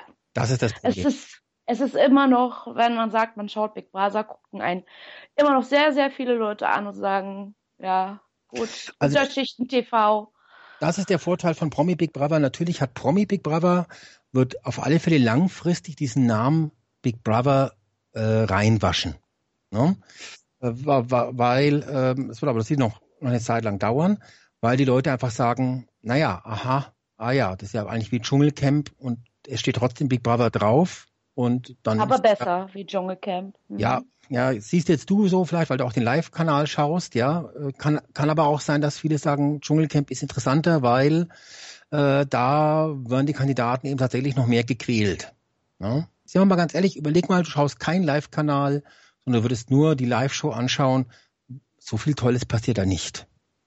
Du, ich habe äh, dieses Jahr nur die, also im letzten Jahr 2015 äh, habe ich wollte ich kein Sky haben und habe nur die Live-Show gesehen mhm. und äh, fand äh, Vino De Angelo trotzdem ganz großartig. Ich, das war mir halt zu wenig, aber weil ich ja wieder arbeiten musste und nicht kündigen wollte, war ich, ähm, war ich nicht in der Lage, 24 Stunden rund um die Uhr zu gucken. Mhm. Da musste ich mit der Live-Show ähm, Vorlieb nehmen. Aber ich fand das trotzdem sehr herzig, was ich da gesehen habe. Ja, ja, also wie gesagt, ich denke mal, da kann man noch einiges verbessern. Und äh, Sie hatten auf alle Fälle die besseren Kandidaten, Promi Big Brother die letzten zwei Jahre. Jetzt denke ich mal, wird Dschungelcamp nochmal, ähm, da sind jetzt doch schon viele Kandidaten, wo ich sage, das ist interessant. Ja. Mhm. Für den Big Brother Kandidaten ist sicherlich der Milski interessant, aber auch dieser David Ortega, den wir ja aus der elften Big Brother Staffel kennen, wird mal interessant sein, den jetzt nochmal zu sehen. Ach, der ähm, ist, äh, da, David ist mit dabei? Der ist mit dabei, ja. Ich der, doch gar nicht das ist doch dieser Schreihals, der da immer so rumgebrüllt hat. Genau, und so rumgeheult hat und so, ne? Ja. Mhm. Der ist mhm. dabei. Es sind überhaupt insgesamt noch ein paar interessante Leute dabei. Also das sind äh, mit, mit Jenny L war sie sogar noch eine dritte Ex-Big Brother-Kandidatin dabei. Promi Big Brother 1 Gewinnerin. Ja. ja. Und äh, dann kommt auch hinzu, äh, dann kommt ja noch dieser Menderes dazu, der ja auch quasi so schon halber äh, potenzieller Big Brother Kandidat eigentlich ist. Ne? Den mhm. hätte ich längst zu Promi Big Brother geholt, äh, aber ja, kann man nichts dran Die nehmen wir dann mit der Vier-Wochen-Staffel, ne? Genau. Da wird er dann also eingemeindet. Also ich finde, das sind diesmal sehr interessante äh, Kandidaten. Ich bin mal gespannt, äh, ob das sich auch auf die Quote auswirkt. Ähm, ja, oder dann auch zum Beispiel jetzt dieser Gunter Gabriel, der ist ja auch der Knaller, ne, der Typ. Also ich meine, ich, ich kenne ihn jetzt nicht so genau, aber ich habe paar Fernsehberichte über ihn gesehen die letzten Jahre und ich meine, das ist ja auch eine Marke, ne? Hm. Der war sogar auch schon in einer anderen Reality-Show dabei, damals bei der Alm von ProSieben. Manche erinnern sich vielleicht noch. War da der Gunter Gabriel dabei, ja? Der war Nachzügler, soweit ich mich erinnere. Ja. Das, da kann ich mich jetzt gar nicht mehr dran erinnern, dass der dabei Aber da war der auch ziemlich gut. Aha, aha. Ja, die Alm, ne? Gab es ja auch ein paar Mal, zweimal. Und dann gab es ja noch die Burg, zum Beispiel, wenn man sich daran erinnert. Mhm. Also es gab ja noch äh, ähnliche Formate. Das waren ja auch alles Promi-Formate. Ja, ja. Art Promi Dschungelcamp und lief ja alles beide bei Pro 7. Mhm. Richtig. Also vielleicht kommt ja sowas mal wieder. ja, wäre ja eine Sache. Die müssen ja im nächsten Jahr oder in diesem Jahr ist es immer noch dieser Wechsel von 2015, 2016 kann mich noch nicht so richtig gewöhnen. Die müssen ja jetzt irgendwas machen äh, nach Raab, ne? Also, warum nicht Reality-Formate? wäre natürlich toll, aber ich, ich glaube ja, man hat es jetzt mit diesem Wild Island mal versucht, was ja doch eher so unter ferner Liefen war. Aber gut, das war auch nicht so ein richtiges Reality-Format, aber ich vermute einfach mal, dass da ProSieben relativ wenig Interesse hat. Mhm. Tja. Mhm. Weiß man nicht. Ja, Alex, bei dir geht's ja auch noch ein bisschen weiter. Du hast ja mit der Big Brother Staffel noch nicht so ganz abgeschlossen. Das sind ja noch so ein paar Sendungen bei dir geplant. Möchtest du da noch Werbung machen. Ja, also wir äh, haben ja jetzt noch einen Großteil des, Febru des Januars vor uns und da möchte ich eigentlich die ganzen Ex-Bewohner-Sendungen durchziehen. Es gibt jetzt auch schon die ersten Termine äh, mit Thomas, ähm, mit Maria, der hat sich aber nochmal verschoben. Natascha, der Termin ist schon fest. Mit Sharon wird es wahrscheinlich auch gleich jetzt in Kürze den Termin geben und äh, unentschlossen sind noch ein paar Kandidaten. Also es wird da noch einiges geben. Und dann kommt ja noch parallel das Dschungelcamp. Also es ist jetzt im Januar noch einiges geboten äh, für den Big Brother und Reality-Fan. Äh, die echte Durststrecke fängt ja dann erst im Februar an. Da freuen wir uns doch schon auf die Bewohnersendung. Ja, ich auch. Also ich werde da schon reinhören. Ja, aber nicht jeder freut sich ja darauf, leider. Wieso? Wer freut sich da nicht drauf? Die Bewohner?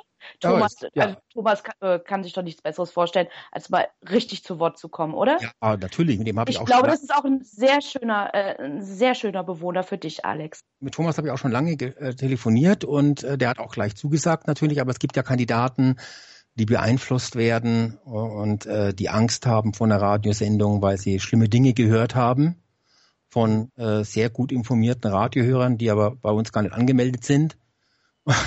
Und, ähm, ja, also wahrscheinlich wird es eben doch den einen oder anderen geben, der nicht eine Radiosendung macht. Es wäre jetzt auch nichts Neues, aber schade ist es natürlich trotzdem. Für die Fans ist es halt auch immer schade, ne? Für die Echten auf alle Fälle, ja. Ja, ja. Ich fände es auch schade, also ich habe ja Big Brother Radio auch schon immer gerne verfolgt während der Staffel und wenn das jetzt auch noch wegbricht nach dem Januar, dann wird es echt ein bisschen eng mit dem, was man noch sich angucken oder anhören kann. Ja. Gibt es denn überhaupt Sendungen momentan, auf die ihr euch freut oder irgendwelche Fernsehformate, die ihr empfehlen könnt, auf die ihr euch freut in der nächsten Zeit? Ähm, ich habe ja ein vorfristiges Geburtstagsgeschenk bekommen. Aha. Das möchte ich gern weiterempfehlen. Ähm, Schulz und Böhmermann ZDF Neo, die grandiosen beiden, Olli Schulz und Jan Böhmermann, machen eine Talkshow.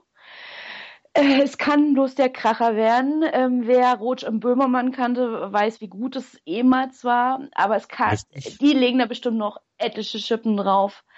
Ähm, das ist der Hammer.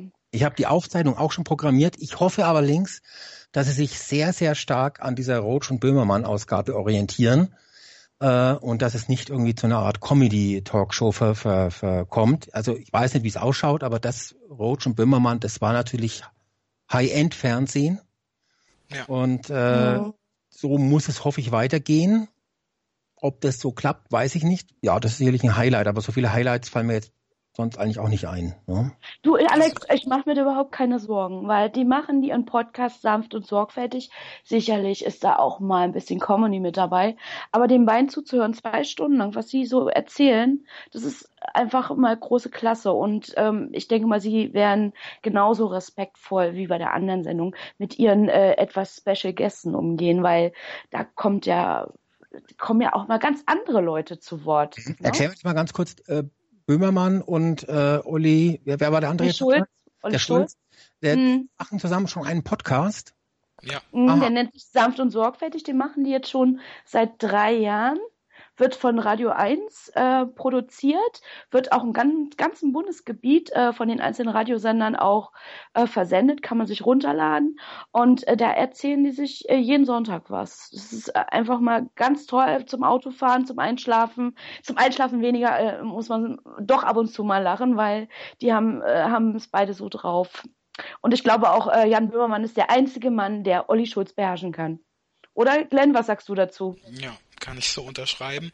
Ich kann auch, auch sagen zu dem Schulz und Böhmermann, also rein optisch, da gibt's schon ein paar Bilder eben von dem Studio und es sieht zumindest genauso aus. Es ist genauso auf diese altmodische Sache getrimmt mit diesen alten Mikrofonen und so, alles sehr düster. Also es sieht zumindest so aus, als ob man sich da sehr stark an Roche und Böhmermann orientiert. Mhm. Ja, dann kann ja nichts schiefgehen eigentlich. Mhm. Ja, freue ich mich auch schon sehr drauf. Mhm. Das äh, ist äh, überfällig, wieder mal was Hochwertiges. Ja, ist wahrscheinlich auch nur eben gesagt bei ZDF Neo möglich. Genau. Und es gibt, es gibt noch einige gute neue Serien, die ich gesehen habe, die auch äh, nichts mit dem deutschen äh, Durchschnittskram zu tun haben, sondern eher sich in Richtung Tatortreiniger oder ähm, Lerchenberg bewegen. Das ist einmal äh, ab morgen, äh, Glenn, hilf mir mal, ab morgen, ich hatte, wo wolltest du Nee. noch aufschreiben? Ab Ähm, morgen höre ich auf. Genau, Genau. morgen höre ich auf. Aber Ja, das nicht? lief ja jetzt gestern, glaube ich, schon die zweite Folge. Es kommt ja nur noch Ja. eine. Fünf, sie haben fünf Folgen. Ach, fünf Folgen? Mein, Okay. Mhm. meines Wissens nach. Ja. Ähm, es geht um einen Druckereibesitzer, der unverschuldet in Not gerät und anfängt, Geld zu drucken. Mm, äh, Die Geschichte hätte vielleicht noch ein bisschen besser in die Jahre 2008, 2009 reingepasst. Da hätte man die Grundgeschichte eher abgenommen. Aber äh, insgesamt die Familie, die Figuren, die sind so super, als äh, würden die bei HBO laufen. Und wer spielt die Hauptrolle? Äh, ja, der ehemalige Brisco Schneider. Hallo, liebe Liebenden. Bastian Paschewka. Genau. Mhm. Davon habe ich die erste Folge auch schon gesehen, hat mir auch gut gefallen. Überraschend gut, ne? Ja. Mhm. Ja, also es gibt schon noch so kleine äh, Schmankerl im deutschen Fernsehen, die man sich da raussuchen kann. Äh, Alex, du schaust doch auch noch diese Amazon-Serie, wenn ich da richtig informiert bin, oder? Habt schon angeschaut. Mhm. Äh, Man in the High Castle, ne? Man in the High Castle. Ja. Ähm, ja, was soll ich sagen? Nicht empfehlenswert. Oh, okay. Bin äh, Cool. total äh, frustriert raus. Ich habe mir dann zwar wirklich alle zehn Folgen waren es, glaube ich, relativ zügig innerhalb von, glaube ich, zwei, drei Tagen reingezogen. Ich wollte sie ja in Ultra HD sehen, ähm, habe aber festgestellt, dass äh, äh, Amazon es nicht geschafft hat, äh, die Ultra HD-Version auch mit deutschen äh, Text zu versehen. Dann musste ich sie mir also in, im läppischen Full HD anschauen, was die Freude schon sehr getrübt hat. Ähm, jetzt inzwischen haben sie es geschafft, äh, äh, dass auch die Ultra HD-Version in Deutsch ist. Mhm. Also Doppelfluch auf Amazon sozusagen. Äh, jetzt habe ich mich nochmal geärgert. Und dann vor allen Dingen, ich weiß gar nicht, was ich sagen soll, aber der Sinn der Sendung, äh, der Serie hat sich mir nicht erschlossen. Ja. Ähm, glaube, ich das kann ich jetzt auch kurz erzählen, weil Ja. Ja, das, ich Äh, bin schon ganz gespannt. es geht ja darum, dass da äh, äh, es, die Nazis haben die USA erobert und teilen sich die USA zusammen mit den Japanern, haben den Zweiten Weltkrieg gewonnen und es tauchen Filmrollen auf. Das ganze Spiel also sozusagen so in den 60er, 70ern. Es tauchen Filmrollen auf, äh, die aber eine andere Welt zeigen, nämlich wie der Krieg tatsächlich ausgegangen ist.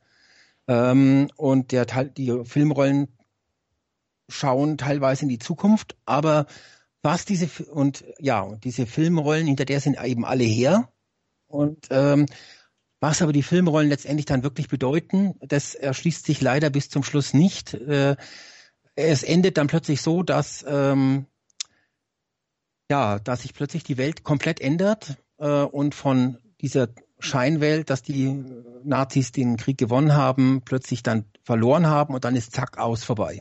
Also ein, ein total bescheuertes Ende. Mhm. Weil eigentlich klingt das Konzept ganz interessant. Das Ja, Konzept klingt ganz interessant, aber was diese Filmrollen letztendlich bedeuten, wird nicht geklärt.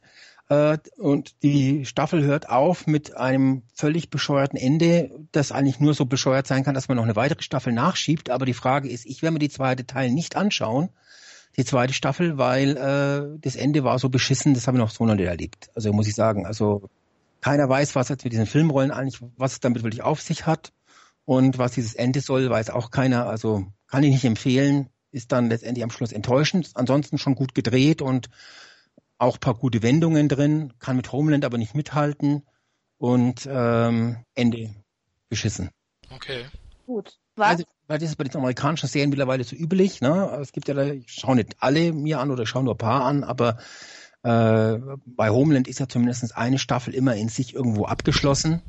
Und äh, hier äh, ist es so, als wenn du sagst, ich schalte einen Spielfilm nach 30 Minuten aus. Ne? Und äh, also ein saublödes Ende, finde ich. Okay. Ja. Aber gut, vielleicht mögt es einer, vielleicht weiß ja auch einer, äh, äh, was das Ganze bedeuten soll. Ähm, dann soll er sich doch mal melden. ja, wir leiten es an dich weiter. Dann. Ja. Len, du hast noch gar nichts gesagt.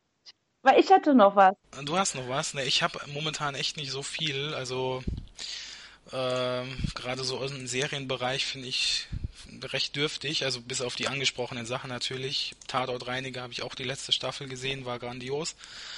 Ähm, also so spontan fällt mir da leider nichts weiter ein. Deswegen übergebe ich dir das Wort gern wieder. Kommt denn nicht bald Ja. Frauentausch? Ja, ja, das, das hast du auch schon programmiert. Das wäre doch Oh, das ist doch was für äh, Restaurant für Big Brother ist doch das dann. Da können sie sich doch alle nochmal.